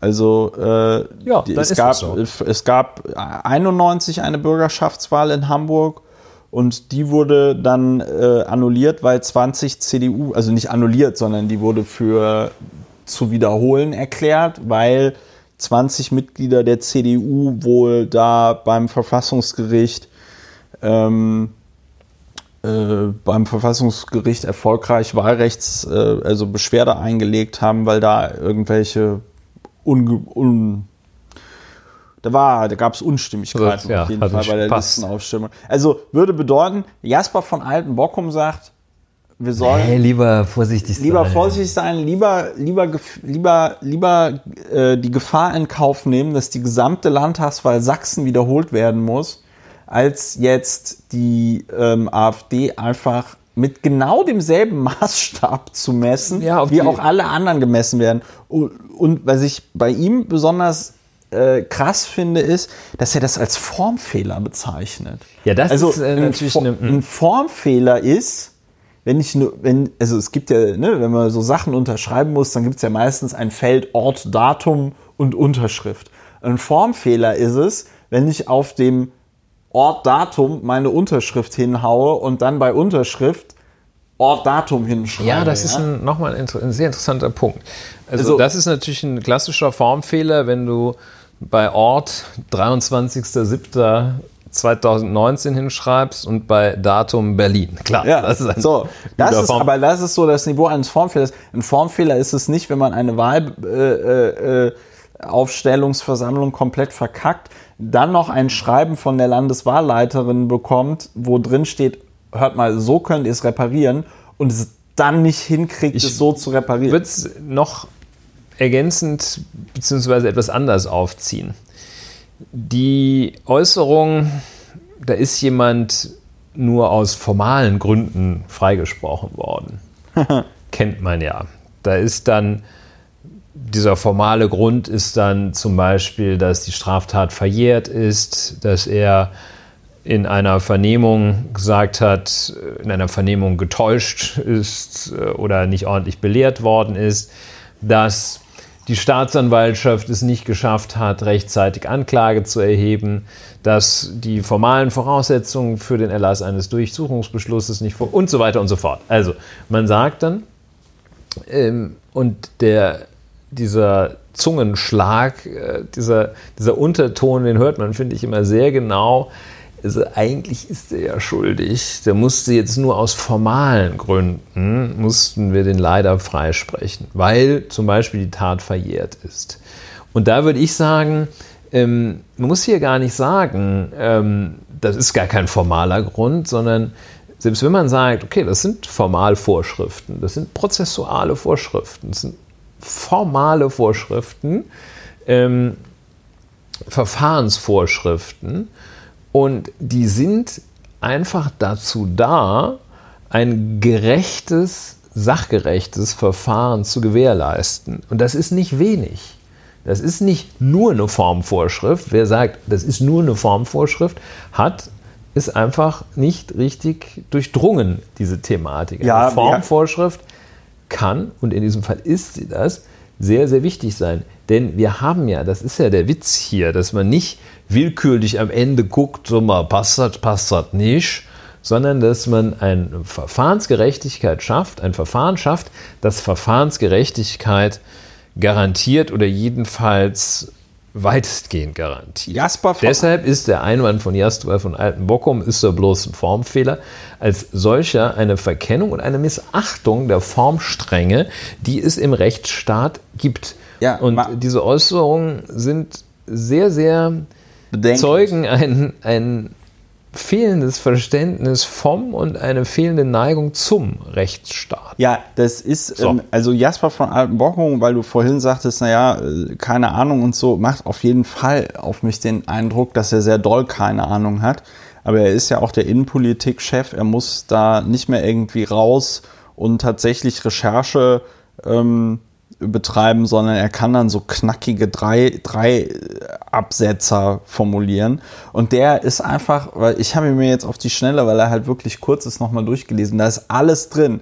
Also am Anfang steht das mit dem Vorfehl Formfehler. Dann verteidigt er die AfD, äh, weil er sagt, das ist die Folge der basisdemokratischen Debattenkultur. Mhm. Ja wo ich mir auch so denke, oh, das hätte ich mir aber mal gewünscht, wenn der Jasper von Alpenbockung mal den Piraten beigesprungen wäre und sie verteidigt hätte und gesagt hat, das liegt alles an der basisdemokratischen Debattenkultur. So, ähm, äh, dann macht er dieses Appeasement-Geschichte und dann finde ich, der absolute, der absolute Hammer ist, wie er es dann schafft, auch noch die diesen Artikel jetzt, diesen Kommentar zu nutzen, um auch noch alle anderen Parteien außer die CDU zu beschimpfen und zu sagen, sie seien ja schuld daran, dass die AfD in Sachsen so stark ist. Ich zitiere jetzt mal den letzten Absatz. Im Umgang mit der AfD hat sich, wie sich jetzt auch wieder in Chemnitz zeigte, eine plumpe Ausgrenzung durchgesetzt, die ohne Pardon die Brücken nach rechts in Anführungszeichen abbrechen will. Die treibenden Kräfte dahinter, Linkspartei, Grüne und SPD, müssten aber gerade in Sachsen erkennen, dass sie bisher herzlich wenig dazu beigetragen haben, die AfD zu verkleinern. Gehen sie ihren Weg auch in diesem Fall kompromisslos weiter, wird die AfD profitieren. Souverän wäre das nicht. Das ist einfach, das ist einfach der totale Hammer, wie man so viel, wie man so viel Gift auskippen kann, wie man so viel Verdrehung tatsächlich der Tatsachen auskippen kann. Und aus diesem äh, internen Fuck-up der AfD zu doof zu sein, eine Landtagsliste ordentlich aufzustellen, daraus am Ende noch einen Vorwurf an Linkspartei, Grüne und SPD macht. Und das und das finde ich irgendwie ziemlich krass, das dass er das, dass er das dass er diese formale Entscheidung des Landeswahlausschusses, der als Grundlage seines Verhaltens eben die Rechtsvorschriften hasst, über die wir gerade geredet haben, dass er diese formale Entscheidung ähm, auf einmal so darstellt, als würden sie zu einem wie auch immer gearteten Kampf der Linkspartei, der Grünen und der SPD gegen rechts gehören. Da werden Sachen Ja, miteinander verknüpft, die überhaupt nichts miteinander zu Es tun ist keine haben. Ausgrenzung, wenn ich eine. Es ist so, als, als angenommen, was ich natürlich nie tue. Also ich. Äh, was, was dir auch nicht passiert, du bist also völlig zu Unrecht durch das Landgericht Berlin, große Strafkammer, bist du verurteilt worden. Ja. Ich, ähm, Würde mir ja nicht passieren, weil ich dich als Verteidiger habe. ja, also ich übernehme erst dann in der, in der Revisionsinstanz. Revision, ja. Und dann, was mir nicht passieren würde, aber ich bin sauschlecht drauf, ich ver, ver, verballer einfach äh, die, äh, die Revisionsfrist. So, oh shit, ey, da war doch noch irgendwas Ja. hier, was ich heute am Mittwoch muss ich noch, äh, Ja. weiß ich auch nicht mehr. Und dann irgendwie zwei Tage später stelle ich fest, fuck, ja, dann kann ich auch nicht sagen, ja, jetzt, jetzt äh, grenzen die den ich Christopher aus. Ja, nee, das ist. Oder nicht, ich, äh, also die, die Grenzen hier grenzen uns, grenzen uns aus. Ja, Das ich, ist, ich formuliere es mal, ich mache ich mach noch das ist aber also wirklich extrem unterkomplex mach auch. ein noch einfacheres Beispiel. Das ist so, wie wenn du, also du stehst an der Ampel, neben dir steht das Polizeiauto, du fährst über die rote Ampel, die nehmen dir für einen Monat den Führerschein weg oder du kriegst irgendwie eine Knolle über 100 Euro oder so, was das kostet, ja? Und dann sagst du dem Polizeibeamten, das macht ihr doch jetzt nur, weil ihr mich gängeln und ausgrenzen wollt und weil ihr mich nicht mögt oder irgendwie so. Ja, oder eben auch, äh, was weiß ich, du, ähm, nehmen wir mal an, also ich, randal, ich randaliere auf Mallorca Ja, und die Polizei nimmt mich fest und sagt, das machst du nur, weil ich Deutscher bin. ja, genau. Das macht ihr nur, weil also eigentlich doch schon ganz lustig, aber Nein. worauf ich jetzt auch, äh, was mir auch gerade einfällt, äh, gerade aus Anlass äh, der Performance des Herrn Jasper von Altenbockum, Legal Education. Legal Education. Education wäre auch für Herrn, ich weiß, ich weiß nicht, ob er wahrscheinlich, hat- also es sieht jetzt nicht so aus, als hätte er, Ja, äh, er noch- eine Ende rechtliche noch- Ausbildung genossen. Ähm, aber Legal Education wäre etwas, was für Ja, äh, Jasper von Altenbockum äh, durchaus da, bei dem ist ja, wäre. bei dem ist ja ganz, ganz Also das ehrlich, fehlt da ja bis in, in ähm, bis in erhebliche einflussreiche Kreise fehlt ja ein, ein Minimum an Rechtsverständnis. ja, Wie soll das denn dann unterhalb von FAZ-Redakteuren sein?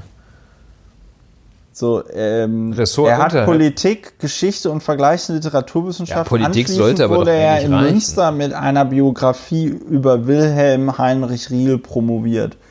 Ja, Doktor Jasper von Altenbockum.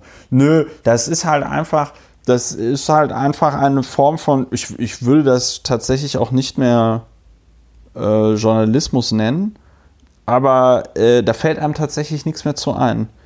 Da ist, da ist halt alles, da ist halt alles Oh, ich äh, falsch. sehe auch hier ein Zitat von äh, Dr. Jasper von Altenbockum. Schön. Das lautet wörtlich, ich bin heterosexuell und das ist auch gut so. Ja, das, ähm, Das ich könnte so ein bisschen- Das ist der Geruch von fragiler Maskulinität am Morgen. So klingt das für mich. Aber ja, also, wir müssen, aber also wir wollen, ich, ich meine, ich, ich will jetzt nicht zu, ich will jetzt, ich will schon, aber ich äh, Ja. verkneife es mir da Ja. ad personam zu gehen, ähm, weil die, manchmal tut das aber auch. ja, es tut auch gut, aber der Gedanke als solcher, das was er da, die Äußerungen als solche sind schon äh, absurd, abstrus und übel genug. Da muss man jetzt nicht Sie bewerten sich von selbst. Wir wollten aber nochmal sicher gehen, damit alle unsere Hörerinnen und Hörer, ähm, damit sie auch nochmal sicher Wir sind. brauchen gar nicht sagen, wie scheiße sie sind. Sie bewerten sich von selbst. Nicht unsere Hörerinnen und Hörer, sondern Ja, die äh, Aussagen nicht, von die- Jasper von Alpenbockum. Doktor. Und das meinen wir natürlich auch nur ironisch. Lieber Jasper. Ja, ich weiß nicht, ich habe so schlechte Erfahrungen gemacht mit so ähm, weißen alten Männern. Nein, wir, Ähm, wir muss man- muss man vorsichtig sein. Die Personen, ähm, Die Personen möchten, sind uns egal. Ja, wir akzeptieren. Jeder Mensch hat einen Geltung, ich akzeptiere, jeder Mensch hat einen Geltungsanspruch. Und Ja, Das ist gar nicht das, also es geht nicht an die Person, es richtet sich nicht an die Person. Äh, Nein. Es ist einfach es geht Ist nicht. Man kann sowas nicht schreiben. Man, schlecht. man kann sowas nicht in Schlecht ist Zeitung nicht schreiben. gut. Aber vielleicht, jetzt, okay, ich muss jetzt wirklich aufpassen. Ja, ähm. sonst, ja, also, das war das ganze Thema. Haben wir sonst noch was zur Sachsenwahl? Ach so, vielleicht das noch. Das steht auch auf dieser schönen, äh, äh auf diesem schönen Blogbeitrag da von Volksverpetzer. Ist übrigens auch eine Webseite, die man finanziell unterstützen kann. Ähm, und dieses Räuspern schneide ich übrigens nicht raus. Ähm, die Volksverpetzer-Webseite weist nochmal vollkommen richtig darauf hin, dass das am Ende des Tages für die AfD gar nicht den großen Mandatsverlust bedeuten kann. Äh, äh, also irgendwie im Worst Case verlieren sie acht Mandate im Vergleich zu jetzt. Das also, weil, muss ich allerdings sagen, das scheint mir, ich weiß nicht, ob du es jetzt noch ja. elaborierst, das Argument. Ich es scheint mir aber kein starkes Argument zu sein. Nee, pass auf. Ja, das ist jetzt also, natürlich kein, ich wüsste jetzt auch nicht, wofür es ein Argument ist, außer dass man für die demokratischen Parteien in Sachsen Wahlkampf machen sollte. Ähm, der, der, der, Punkt ist der, wenn du auf der Landesliste stehst ja, und ein Direktmandat gewinnst, dann wird quasi ein Platz auf der Landesliste gestrichen. So, und je nachdem, wo jetzt also die Leute sind, die auf der Landesliste sind, ob die ein Direktmandat bekommen oder nicht, ja. Am Ende des Tages könnte es sein, dass die AfD mit genauso vielen Sitzen drin sitzt, wie sie vorher drin saß, oder tatsächlich auch genauso viele Sitze hat, wie sie nach Zweitstimmen äh, bekommen sollte. Das mag der AfD ein Trost, zum Troste ja. erreichen. Ich äh, weiß das. Ich habe das. Ich ja. erkläre zu Protokoll, dass das Argument, dass ich darin kein Argument sehe. Es sollte auch gar kein Argument sein. Ah, es sollte einfach nur, es sollte, nein, es sollte einfach damit, nur ein, damit ein bin Wissens, ich völlig zufrieden. Es sollte einfach nur ein Wissens, ich wüsste auch nicht, wofür es ein Argument sein sollte, wie nein, gesagt, außer Wahlkampf zu machen. Es sollte einfach nur mal ein Hinweis, es sollte einfach nur ein Hinweis sein, wer jetzt hoffte, dass die AfD deswegen nur mit 18 Leuten im nächsten sächsischen Landtag sitzt. Nein, weit gefehlt. Die AfD ist auch bei den Direktmandaten stark und wird im Zweifelsfall ich dann trotzdem ich fürchtete, das hätte ich dir natürlich ja. nicht, äh, nicht niemals unterstellt, würde ich niemals unterstellen. Ja. Ich fürchtete, das könnte Raum geben für das Argument, ist ja nicht so schlimm, AfD am Ende. Ihr kriegt ja sowieso äh, so viele Abgeordnete, wie ihr braucht. Das Argument fände ich halt sehr falsch.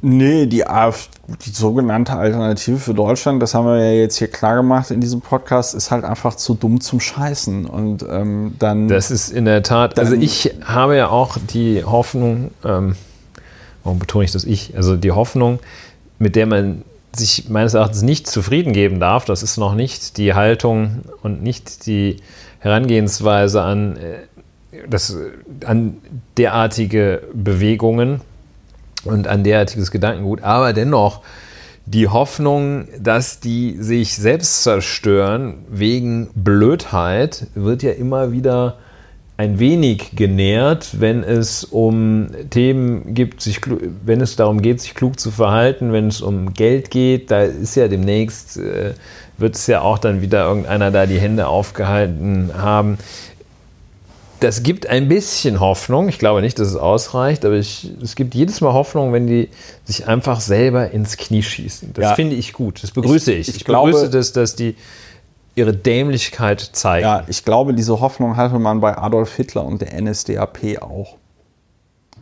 Sage ich heute am Tag, 10. Juli, am Tage der Gründung der antifaschistischen Aktion, 1932 war das. Sehr gut. Ja, so, ähm, jetzt aber weiter. Sag mal, wie wird man eigentlich Präsident der EU-Kommission oder Präsidentin? Präsident, ähm, ich würde sagen. Spitzenkandidatenmodell. ich würde sagen, ähm, nichts, ich sage hier nichts ohne meine Spitzenkandidatin. Nein, ähm, ich, ich glaube, man wird vom EU-Parlament gewählt. Das ist wie bei äh, so anderen Regierungssystemen hier, die man zumindest in Deutschland kennt. Das EU-Parlament wählt, glaube ich, die Kommissionspräsidentin und dann bestimmt die Kommissionspräsidentin die anderen Kommissare. Ja. So würde ich das jetzt mal gefühlt. Ja, das ist ja im deutschen Verfassungsgefüge äh, auch so. Ja. Das äh, Parlament wählt die Kommissionspräsidentin Dr. Merkel.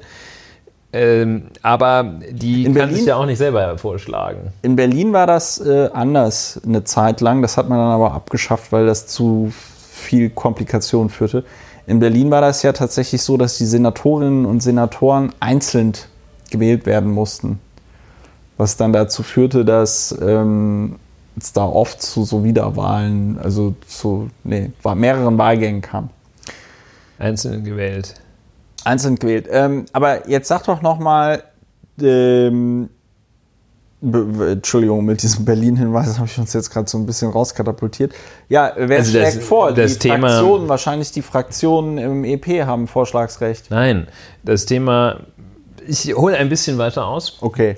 Das Thema ist äh, Wahl oder Vorschlag von Dr. Ursula von der Leyen als Präsidentin der EU-Kommission. Ja. Das große Thema der letzten Woche. Ja. Und man hat auch das Thema hat eine konkrete Dimension, aber ich finde die Metadimension noch deutlich interessanter hier. Also der Europäische Rat, können wir auf Wunsch auch gleich schauen, was das eigentlich ist. Der Europäische Rat schlägt dem Europäischen Parlament einen Kandidaten für das Amt des Präsidenten, heißt es im EUV, schlägt also Geil. dem Parlament einen Kandidaten für das Amt des Präsidenten der Kommission vor. Ja. So, also der Rat schlägt vor, das Parlament kann bestätigen, kann wählen auf Vorschlag des Rates, kann, also kann diesen vorgeschlagenen Kandidaten, äh, Terminologie des Vertrages, äh, wählen mit Mehrheit der Mitglieder oder kann es bleiben lassen. Das ist Ja. der Mechanismus. Es heißt dann, das ist ein, ein Einsprengsel aus dem Lissabon-Vertrag, dabei, also wenn der Europäische Rat, der Europäische Rat sind die Staats- und Regierungschefs der Mitgliedstaaten der Europäischen Union. Dabei, nämlich wenn der Europäische Rat einen Vorschlag macht, wer denn seiner Auffassung nach Präsidentin der Kommission sein sollte, dabei berücksichtigt er das Ergebnis der Wahlen zum Europäischen Parlament. Ist ja eine Das sind die knallharte, ist ja eine knallharte Formulierung. Ja, das ist das, was hier im Hard Law, ähm, nämlich dem, ja, dem Vertrag über die Europäische Union, äh, dem, was eigentlich so die Verfassung sein könnte, wenn damals man sich mal entschieden hätte, eine Verfassung diesem wundervollen Gebilde, which is the European Union, zu geben. So, Ja, das ganz ist, schönes Demokratiedefizit. das ist der Ausgangspunkt. Das finde ich etwas störend, das anhand von zwei Sätzen zu sagen, dass es da ein Demokratiedefizit gibt. Nein, das ist natürlich Quatsch. Die Regierungschefs sind natürlich auch demokratisch Ja, legitimieren. zum Beispiel. Siehst du, habe ich mich Müssen direkt die wieder sogar sein, äh, ne? korrigiert. Artikel 10 des EUV steht das drin. Und ja, jedenfalls, also es äh, ist ja so, dass ähm, es dann auch noch dieses sogenannte Spitzenkandidatenmodell gibt. Ähm, Das steht allerdings So. nicht in diesen Verträgen drin. Das steht in den Verträgen nicht drin. Wir erinnern uns, ähm, es gab äh, einen sogenannten Spitzenkandidaten, ähm, Manfred Weber, Der EVP. der EVP. Es gab auch einen Spitzenkandidaten der Sozialisten im Europäischen Ja. Parlament. Franz oder Frank Timmermans, ne? Ja, also F. Timmermans. F. Timmermans. Ja. Und Manfred Weber, der Spitzenkandidat. Manfred Weber hat in Deutschland, hat man äh, geprüft. Franz Äh, mit S. France. Ähm, in Manfred Weber kennen 27, 26 oder 27 Prozent der Deutschen, der Deutschen kennen Manfred Weber. Ich äh, wage zu behaupten, dass weniger als 2 Prozent der Griechen, Spanier und welche Mitgliedstaaten es außer Deutschland noch gibt, Manfred Weber kennen. Ja, ich glaube, er hat auch in Griechenland und Spanien und welche Spitzenkandidaten es da auch so gibt, nicht besonders viel Wahlkampf gemacht. Also ich kann mich jetzt nicht an Manfred Weber auf der Akropolis erinnern. Also bei Manfred Weber ist es so, ähm, die Claudia kennt den auch nicht. Die Claudia, genau. Der war Claudia- auch noch nie in Paris. Wir kennen den nicht. Wir kennen ihn nicht. Und aber auch der Begriff Spitzenkandidat oder seine Übersetzung in die verschiedenen EU-Amtssprachen oder Was Mitgliedstaatensprachen. ist denn die Übersetzung? Top Runner. Wahrscheinlich gibt es das gar nicht, weil dieses Modell, das ist auch praktisch nirgendwo anders wirklich angekommen. Äh, außer in Deutschland. Echt? Ja. Ja, aber guck mal, Und- in Spanien, du kennst dich doch so gut mit Spanien Si. aus. Ist jetzt kleiner Exkurs, aber wenn da jetzt der, äh, Hat ja auch schon mal einen Kommissionspräsidenten gestellt, Spanien. ja, war das, war, hieß der Barroso? Ja, Nein, ne? das war Portugal. echt? Ja. Äh, War wahrscheinlich vor deiner Zeit. peinlich. Ähm, Manuel Marin. ja, das war vor meiner Zeit. Aber wenn jetzt in Spanien da der, äh, weiß ich nicht, der Premierministerkandidat der Sozialisten oder so, oder wie, wie heißt das denn dann? Was? Wenn du sagst, das Spitzenkandidaten-Ding gibt es nirgendwo in Europa, außer in Deutschland. Wie Nein, das will ich nicht sagen. Spanier sein Nein, nein, nein. Äh, Candidato äh, Estrella. Ähm, nein, ich will sagen, bei dieser Europawahl Ja. war das Thema Spitzenkandidaten Thema, war kein Thema außerhalb Deutschlands. Ja.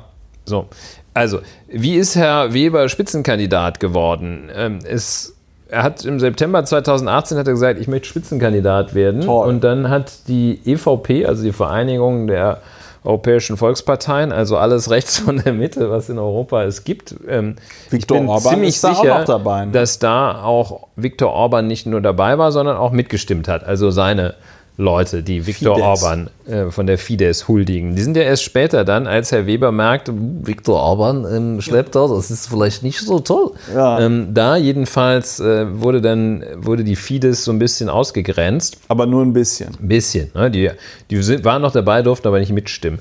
So wie dann am Ende Deutschland dabei war, als der EU-Rat äh, bestimmte, dass Frau von der Leyen Kandidatin werden sollte, durfte Deutschland ja auch nicht mitstimmen. So, jedenfalls, also der Kongress der EVP sagt, am 8. November unser Spitzenkandidat ist Manfred in Weber. ähm, Skandinavien. Kann ich mich noch dran erinnern.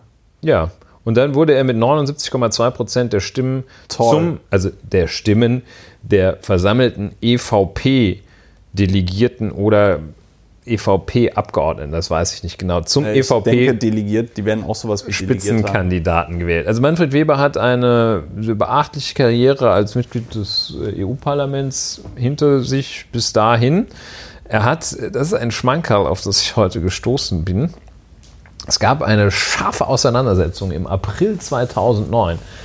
Da hat sich Manfred Weber massiv gegen eine Verschärfung der Antidiskriminierungsrichtlinie der EU ausgesprochen. Und Verschärfung bedeutet in dem Sinn, in Mehr, dem, mehr, in dem mehr, Fall mehr Verbraucherschutz. weniger Diskriminierung.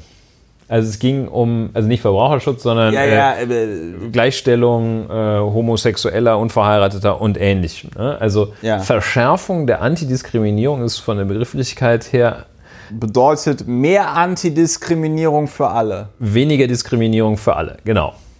Also äh, Verschärfung der Antidiskriminierungsrichtlinie ist etwas Liberales. Da hat sich Herr, Herr Weber massiv gegen ausgesprochen. Und wen hatte er vor allem im Blick?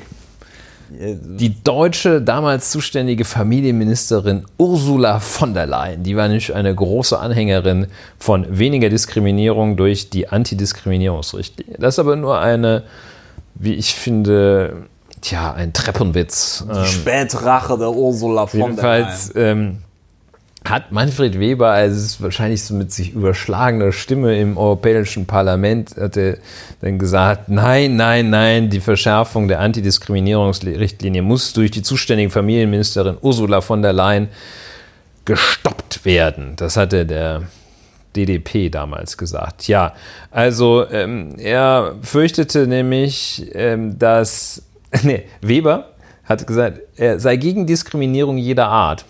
Aber. Nun drohe aber ein massiver Eingriff in die Nationalstaatlichkeit.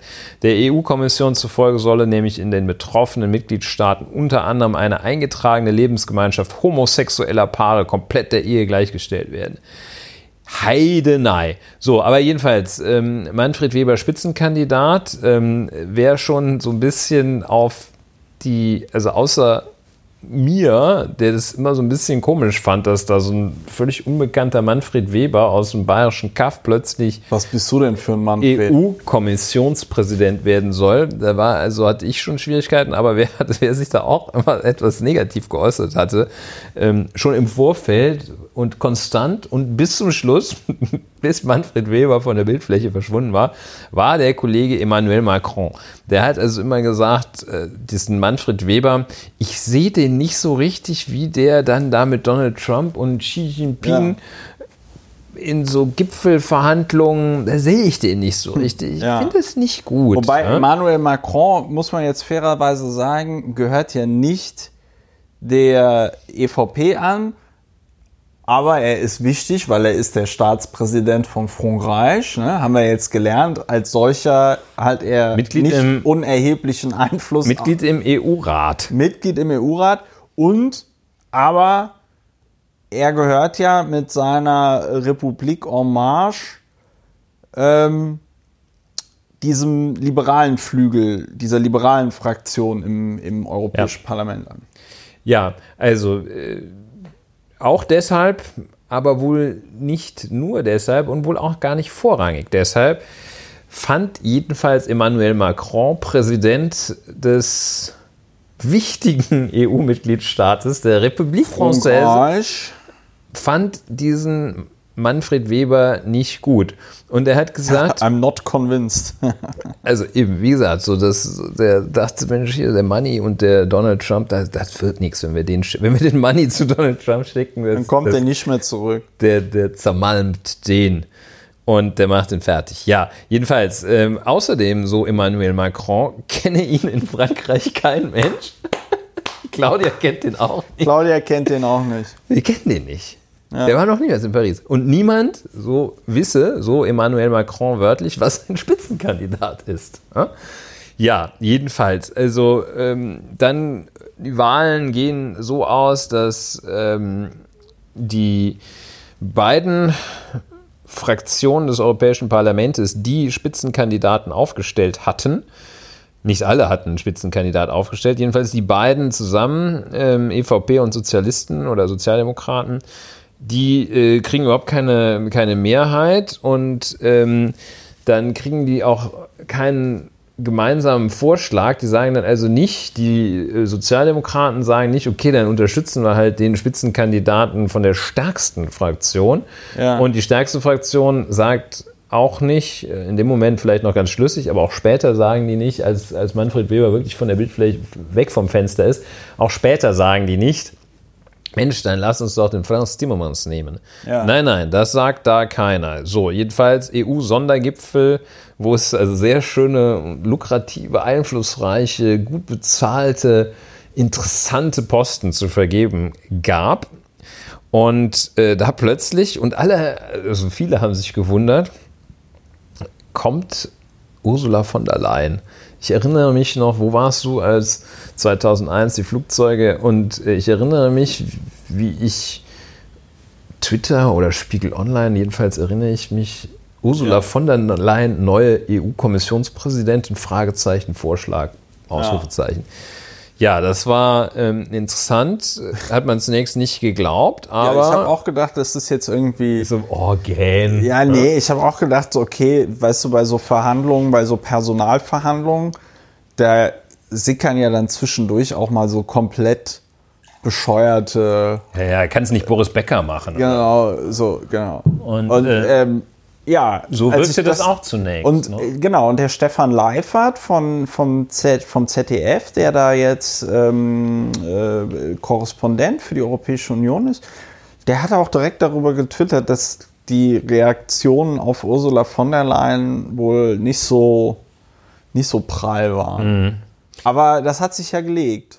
Ja, also es war so, dass im Rahmen dieses EU-Sondergipfels, da sitzen dann tatsächlich die ähm, alle Staats- und Regierungschefs der 27 EU-Mitgliedstaaten sitzen da. Dann gab es das Beichtstuhlverfahren. Dann holen die sich immer, dann holt sich der Donald Tusk holt sich einen nach dem anderen und dann unter vier Augen besprechen die, was sie für Vorbehalte haben. Also da jedenfalls, da geht es richtig rund und Nachtverhandlungen und rote ja. Augen und so weiter und so fort.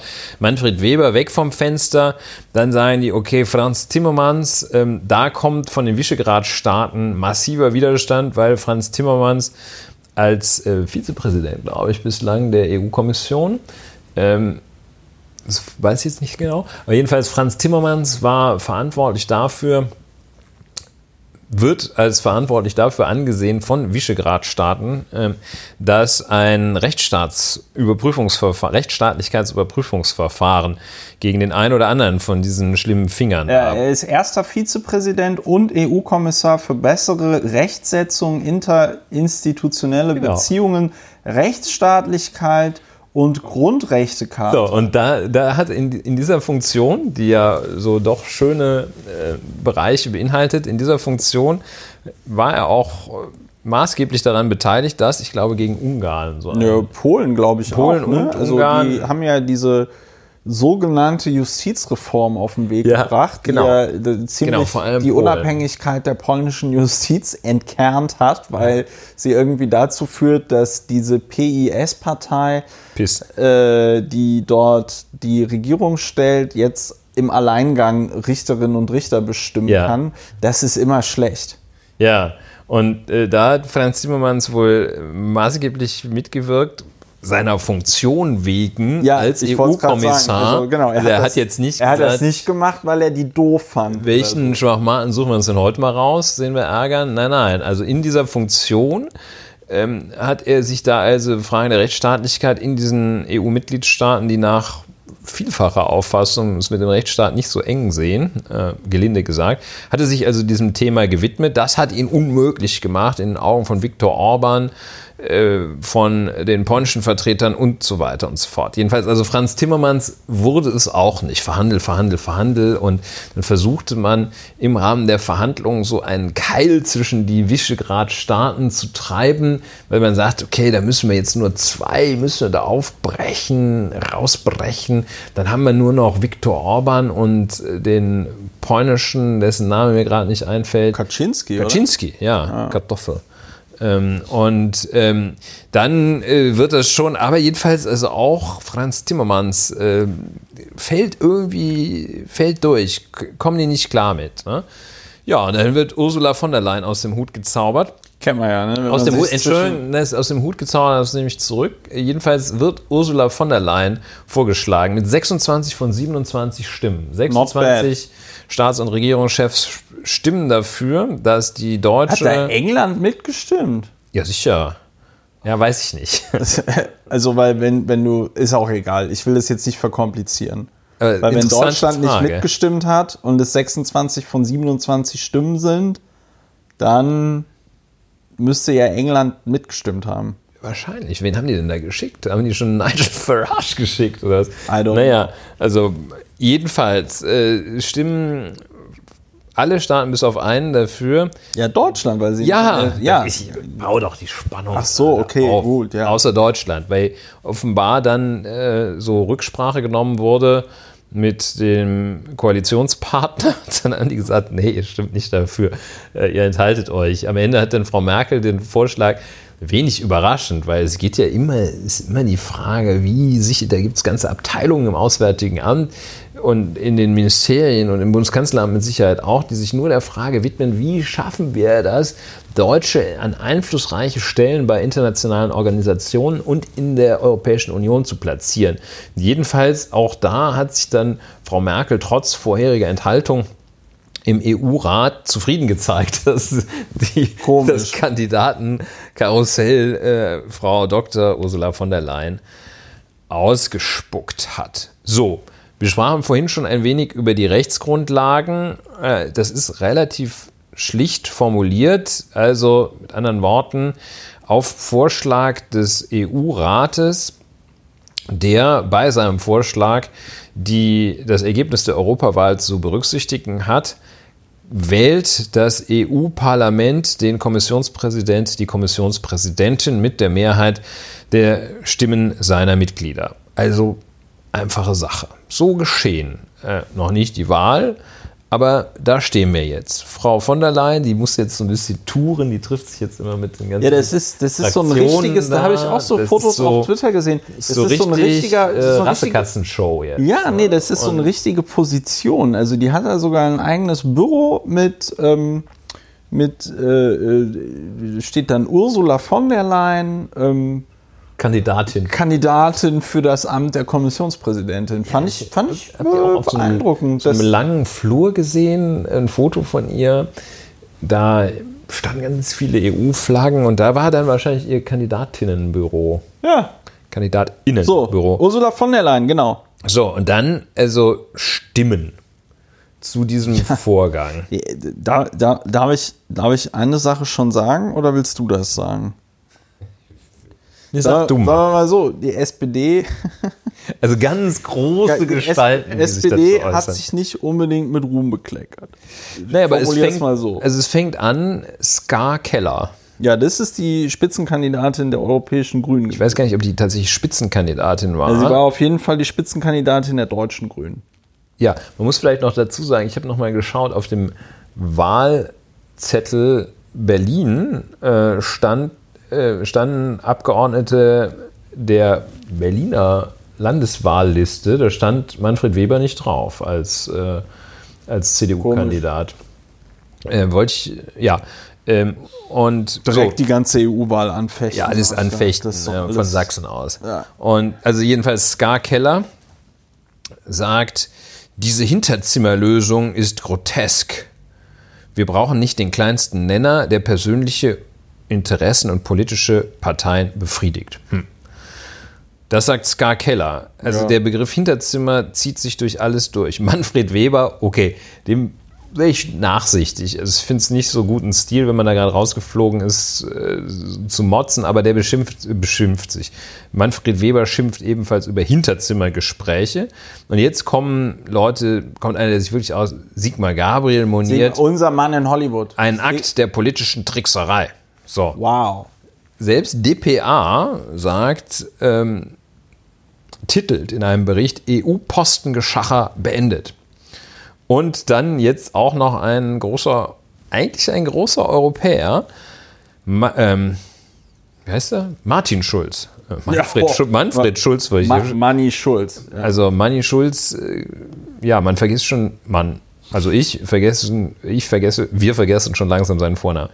Die Regierungschefs Der ja- Angela ja Merkel auch- und Emmanuel Macron dealen im Hinterzimmer etwas aus und führen das Europäische Parlament vor. So, und da, äh, Manfred Schulz, äh, Martin Schulz hat ein, auch ein ganz empörtes Interview gegeben im entweder heute Journal oder heute, ähm, wo er sinngemäß sowas sagte. Ich habe das dann auch nur von einer ZDF-Journalistin auf Twitter gelesen, wo er sinngemäß sowas sagte, weil diese Wiesegrad-Staaten ja den Timmermans verhindert haben.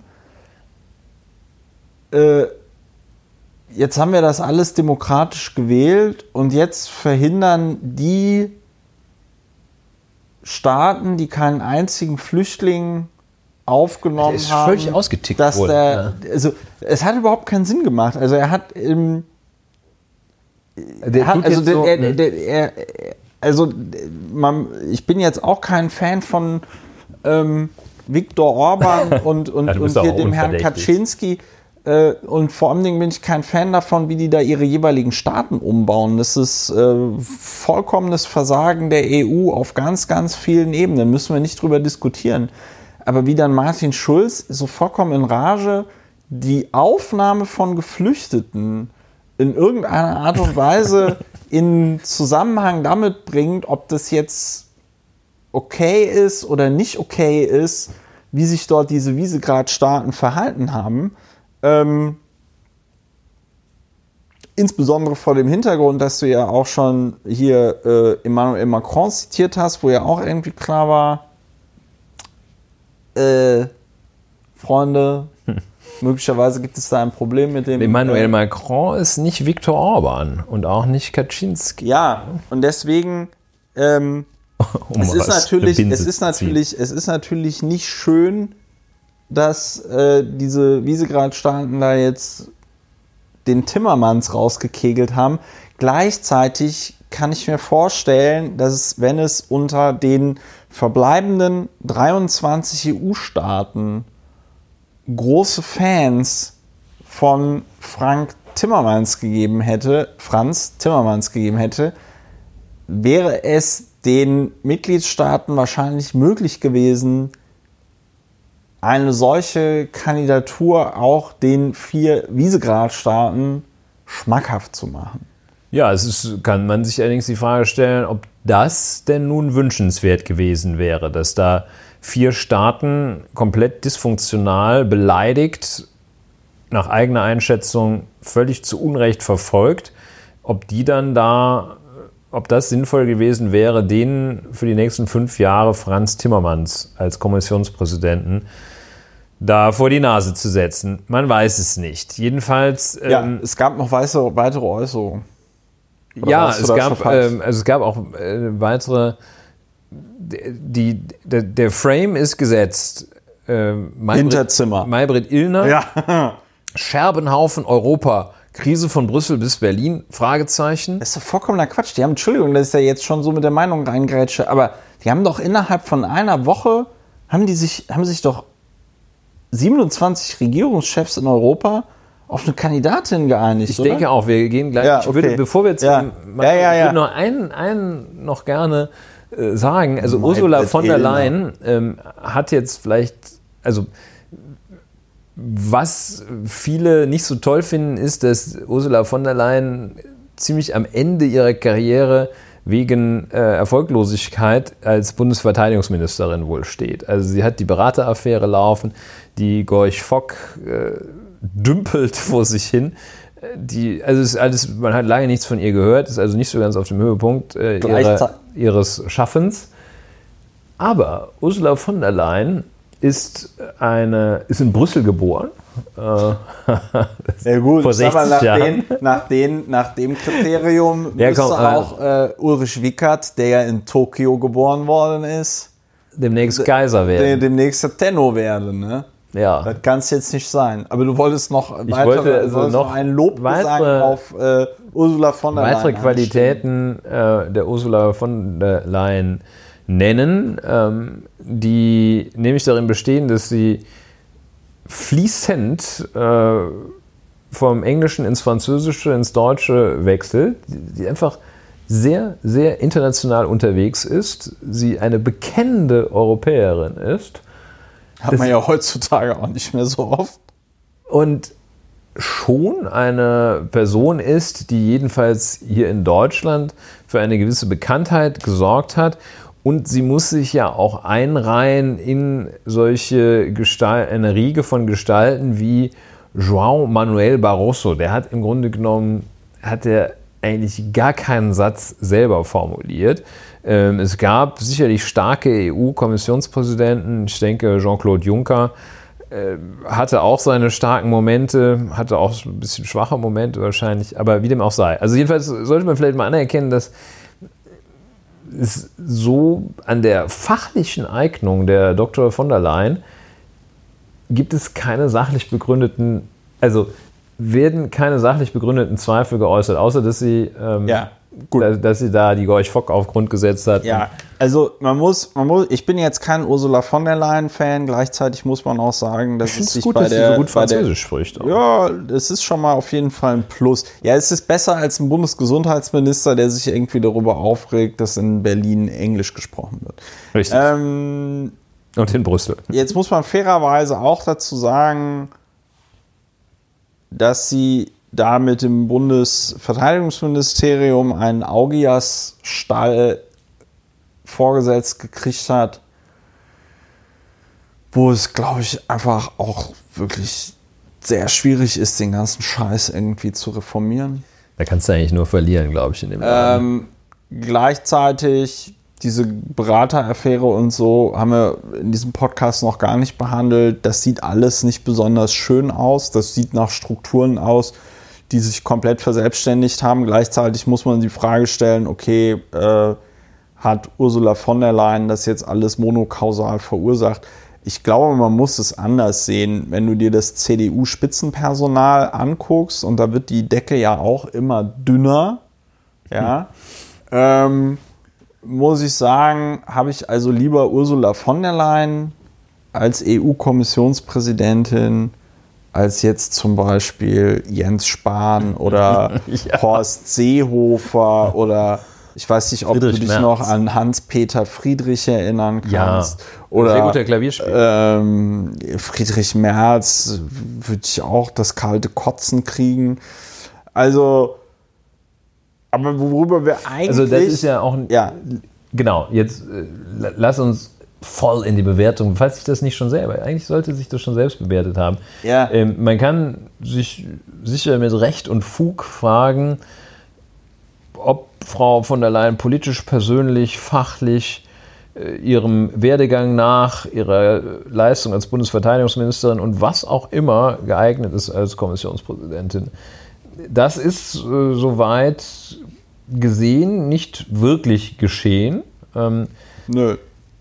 Was aber geschehen ist, ist, dass ein, also unisono ein übler Aufschrei, der sich eigentlich nur um, also auch, auch faktenfrei, um die Begriffe Hinterzimmer und Spitzenkandidat ja. drehte. Also, ja. Und das, vielleicht um meinen Ton hier zu setzen, das finde ich einen üblen, toxischen, einen schädlichen Umgang mit dem was in Europa nach der Europawahl, was jetzt aktuell sich an, in Europa entwickelt. Das finde ich absolut schädlich äh, und antieuropäisch in der Wirkung. Ja, es ist, es ist halt einfach, es ist halt mal wieder so ein Thema oder anders. Erstens, was ich daran wieder so total bemerkenswert finde, ist, dass ein Thema, was in diesem gesamten Wahlkampf, der jetzt nicht besonders intensiv geführt wurde und der auch medial jetzt nicht so ein krasses Thema war. Aber es wurde zu keinem Zeitpunkt von irgendeinem Medium oder zumindest nicht so, dass ich es ähm, mitbekommen hätte, im Vorfeld kritisiert. Ah, Moment mal, aber es gibt da ein ziemlich starkes Demokratiedefizit bei der, ähm, bei der Nominierung der äh, EU-Kommissionspräsidentin. Ja, also es war ja nicht so, dass da jetzt in der Intensität wieder jetzt auf einmal ein Problem identifiziert wurde, im Vorfeld darüber berichtet worden ist. Gleichzeitig muss man dazu noch sagen, Ursula von der Leyen ist nicht die erste EU-Kommissionspräsidentin, die auf diese Art und Weise vorgeschlagen worden ist. Das ist also nicht irgendetwas, wo man sagen kann, aufgrund der Neuheit des Verfahrens konnten wir uns einfach im Vorfeld überhaupt nicht vorbereiten und deswegen sind wir alle so komplett entsetzt. Wir wussten ja überhaupt nicht, was passiert. Und ein EU-Sondergipfel, wo sich in aller Öffentlichkeit ein EU, das ist ein EU-Staatsorgan. Das ist sowas wie die Bundesregierung. Oder was meinst du jetzt, den, Bund, den EU-Rat? Der EU-Rat. Ja. also sowas wie, ja, das ist sozusagen die Bundesregierung, das Bundeskabinett. Ja. Ähm, das ist, wenn die sich zu einem Sondergipfel treffen, das ist ein Organ im Gefüge der Europäischen Union, wenn die sich zu einem Sondergipfel treffen und da Entscheidungen fällen, das ist kein Hinterzimmer. Das ist kein Hinterzimmer. Das ist so, als würden die am Kabinettstisch sitzen. Und wenn die dann Breakout-Sessions machen und Donald Tusk unter vier Augen mit Herrn Macron spricht, ist das kein Hinterzimmer. Die tagen nicht öffentlich. Das tut das Bundeskabinett aber auch nicht. Das ist. Und ähm, ja, es, es ist einfach eine unlautere, sachlich falsche, ein unlauteres, sachlich falsches Framing. Der, der Punkt ist. das Punkt ist mit billigsten Gefühlen sachlich falsch gespielt. Mit billigsten Gefühlen, das ist dieses Niveau, die da in Brüssel machen sowieso, was sie wollen. Das ist unlauter. Das ist, das ist ganz, ganz schäbig. So. Ja. Hm. Dem kann ich, dem kann ich eigentlich nichts mehr hinzufügen, Tja, weil man oder ich auch merke, wie empört du da bist. Äh, ich kann das, ich kann deine Empörung sehr gut nachvollziehen. Ich hatte noch irgendeinen guten Gedanken. Äh, ich muss gucken, ob ich ihn zusammenkriege.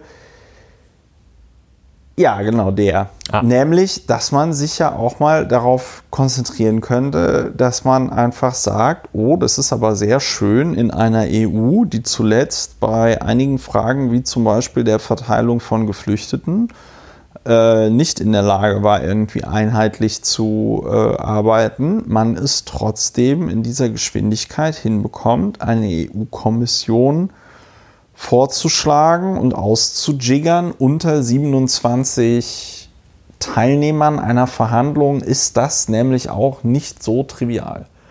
Ne? Also das ist schon, weiß ich nicht, wenn du dich mit fünf Leuten darauf einigen musst, wer wird denn jetzt hier was, das ist schon schwer genug.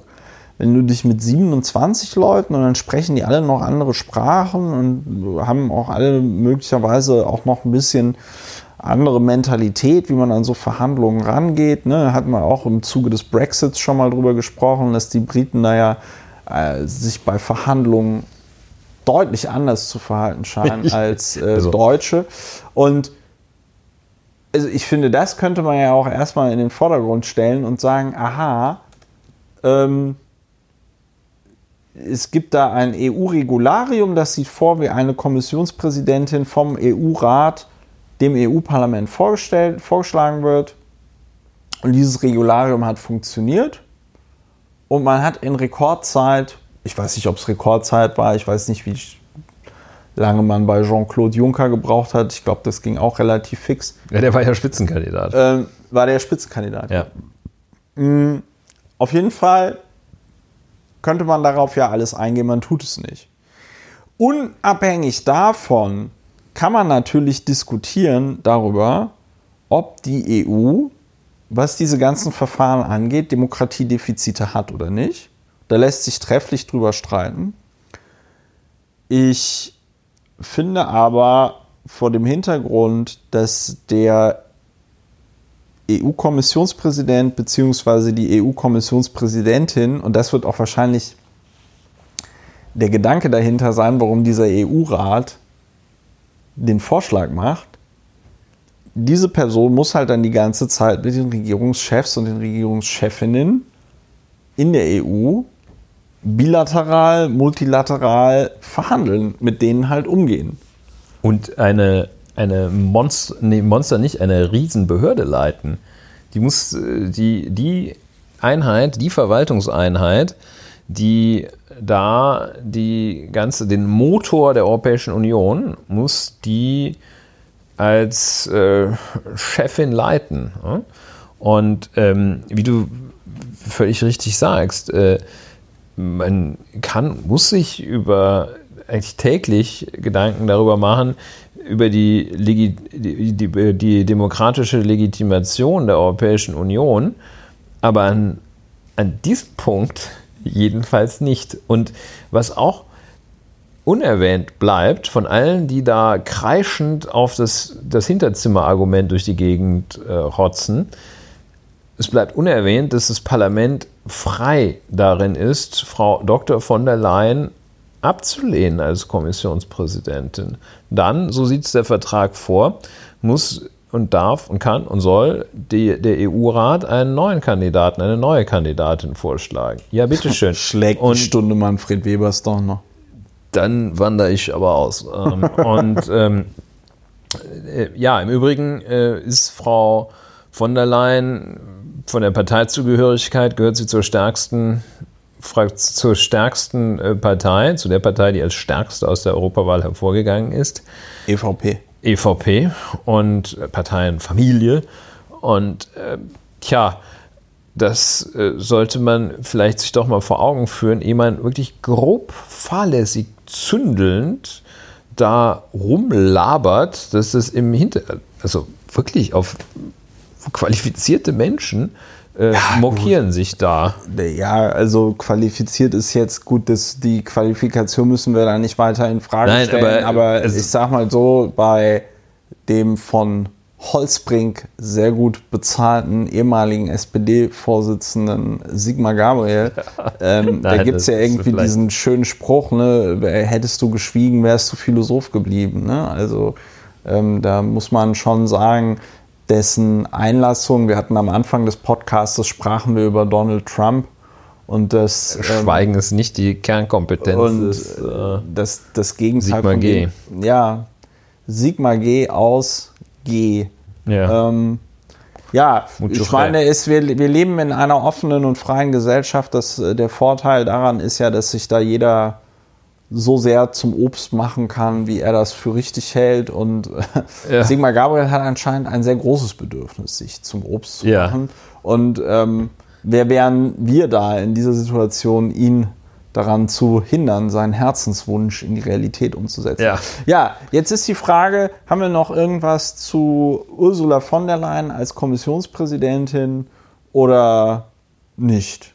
Ich habe das Gefühl eher nicht. ich glaube, wir belassen es dabei. du warst auch sehr, du warst da auch sehr energisch ähm, Ich in deiner jetzt auch alles kompletten gesagt. Verachtung. Du hast, äh, du hast auch, ich, vielleicht, ich muss das auch nochmal für mich so zusammenfassen, du hast vollkommen recht. Also man kann Ursula von der Leyen irgendwie blöd finden, gibt es im Zweifelsfall genug Gründe dafür.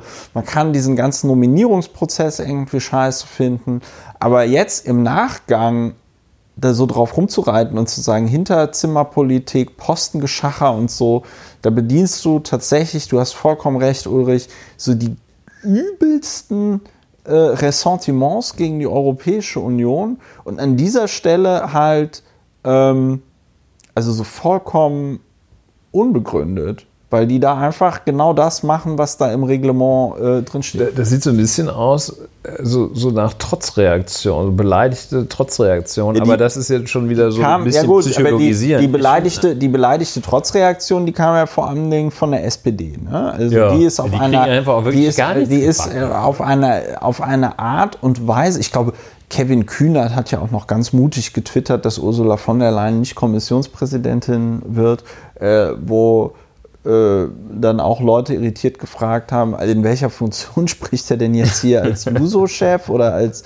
nächster Vorsitzender Als, der äh, SPD oder so? für den das hatte, das hatte alle, das, hat, das, war wirklich sehr, Ja, und ich meine, die Protest. Beleidigung der SPD, dass nicht ihr Franz Timmermans. der Spitzenkandidat der sozialdemokratischen Parteienfamilie, der ja nun als Zweiter ins Ziel gelaufen ist, Ja. dass der nicht gewählt, also, dass, Der nicht die Goldmedaille also, kriegt. Dass der, der, die vorherige, das Spitzenkandidatenmodell sah, glaube ich, nicht vor, dass der Zweite, dass der Zweite zum Präsidenten gemacht wird. Also, Ja, Amigos, es ist- also das ist, ist- aber auch wirklich, das ist, es ist sehr böse. unangenehm. Und was setzt sich fest von Maybrit Illner bis zu ihren Zuschauern da Europa, das ist totaler Scheißhaufen. Also Ja. fand ich Aber das- echt aber das- grob daneben. Aber dass Talkshows der große Satan sind, Nein, das, ist schon klar, aber, ähm, Ja, ich aber auch, es an D- dieser auch, Stelle D- nur noch mal betonen. auch das- DPA hat das. Äh, Ja, die DPA, die DPA hat aber auch heute äh, die Überschrift rausgehauen, dass jetzt zwei Gemeinden in Nordrhein-Westfalen oder Thüringen, I don't know, äh, seht's mir nach, es ist spät, wir podcasten schon seit zwei Stunden, dass zwei Gemeinden jetzt den Gratis-ÖPNV einführen würden, also den gratis öffentlichen Personennahverkehr. Und das ist etwas, da, ähm, da geht mir ja immer das Messer in der Hose auf, weil, also, Entschuldigung, aber wenn du es, ne, also da habe ich mich auch heute Morgen furchtbar auf Twitter aufgeregt. Immer heißt es ja, wir Journalisten, wir müssen genauer werden und Fact-Checking und bla und Pups und lalala. Und dann haut man das einfach mal so raus. Dann haut man einfach mal gratis ÖPNV raus. Und es ist halt einfach falsch. Genau wie die Autobahn nicht gratis ist, genau wie äh, viele andere Dinge nicht gratis ist. Die Schule ist auch nicht gratis. Die Universität ist nicht gratis. Und nicht weil man da jetzt irgendwelche Gebühren bezahlen muss. Nein, weil wir alle Steuergelder entrichten. kostet was, ne? Ja, und nicht nur die Einkommenssteuer, sondern bei jedem Kaugummi, das du dir im Kiosk kaufst, ist 19% Mehrwertsteuer bei drauf. Kaugummi sind es nicht sieben? Nee, Kaugummi ist Kaugummi ist wahrscheinlich 19. äh, Ne? 19, genau. Aber ich so wie weiß, auch das ist Tampons. Tampons sind ja auch eindeutig ein Vergnügungsmittel und müssen deswegen mit dem vollen Mehrwertsteuersatz besteuert werden. Ähm, die äh, Klammer auf, das war jetzt nicht ernst gemeint. Also es ist schon ernst gemeint, dass das so ist, aber ich Ja. finde natürlich auch, dass 7% zum Beispiel Sondennahrung, wenn du, äh, ähm, wenn du so im Koma legst Mhm. und künstlich ernährt werden musst, Sondennahrung auch 19% als Ja, aber dafür Hotelübernachtungen sind. Also, genau, wenn du dich dann also im Hotel behandeln lässt, in deinem Koma, statt ähm, im, in irgendeiner Klinik, Ketten, Bumsbude, dann ist alles wieder äh, geregelt. Nein, will damit sagen, der ÖPNV ist nie gratis. Ist er nicht. Das Land Berlin, ich kenne nur noch ganz alte Zahlen, schmeißt nicht unerhebliche Mengen an Steuergeld auf die Berliner Verkehrsbetriebe, auf die S-Bahn, damit die dort ihre Services anbieten. Und der Ticketpreis ist da fast zu vernachlässigen. Ähm, langer Rede, kurzer Sinn. Auch die DPA übernimmt sowas mit Hinterzimmer und sonst was. Das ist natürlich schade. Es Ja. ist natürlich schade. Ich hoffe, Aber so ist bin halt. zuversichtlich, dass unsere Hörerinnen und Hörer das nicht übernehmen und nicht glauben, weil das, setzt sich so dermaßen es, fest. Es, es, es zeigt sich einfach häufig, du liest eine Überschrift und dann musst du dich, und dann, wenn dich das dann Crooktillery. interessiert, musst du den Artikel lesen und dann musst du dir nochmal die Frage stellen, passt die Überschrift eigentlich zu dem, was ich da gerade gelesen habe oder was ich da für Informationen bekommen habe? Und das ist Stimmt jetzt denn eine- hm. das Framing? Eine rhetorische Frage. In diesem Fall passt sie nicht. Sie passt nicht. So, liebe Leute, das war die äh, aktuelle Folge, die 23. von Lauer und Wehner, oder? Ulrich? 23, krass. Ja. Krass.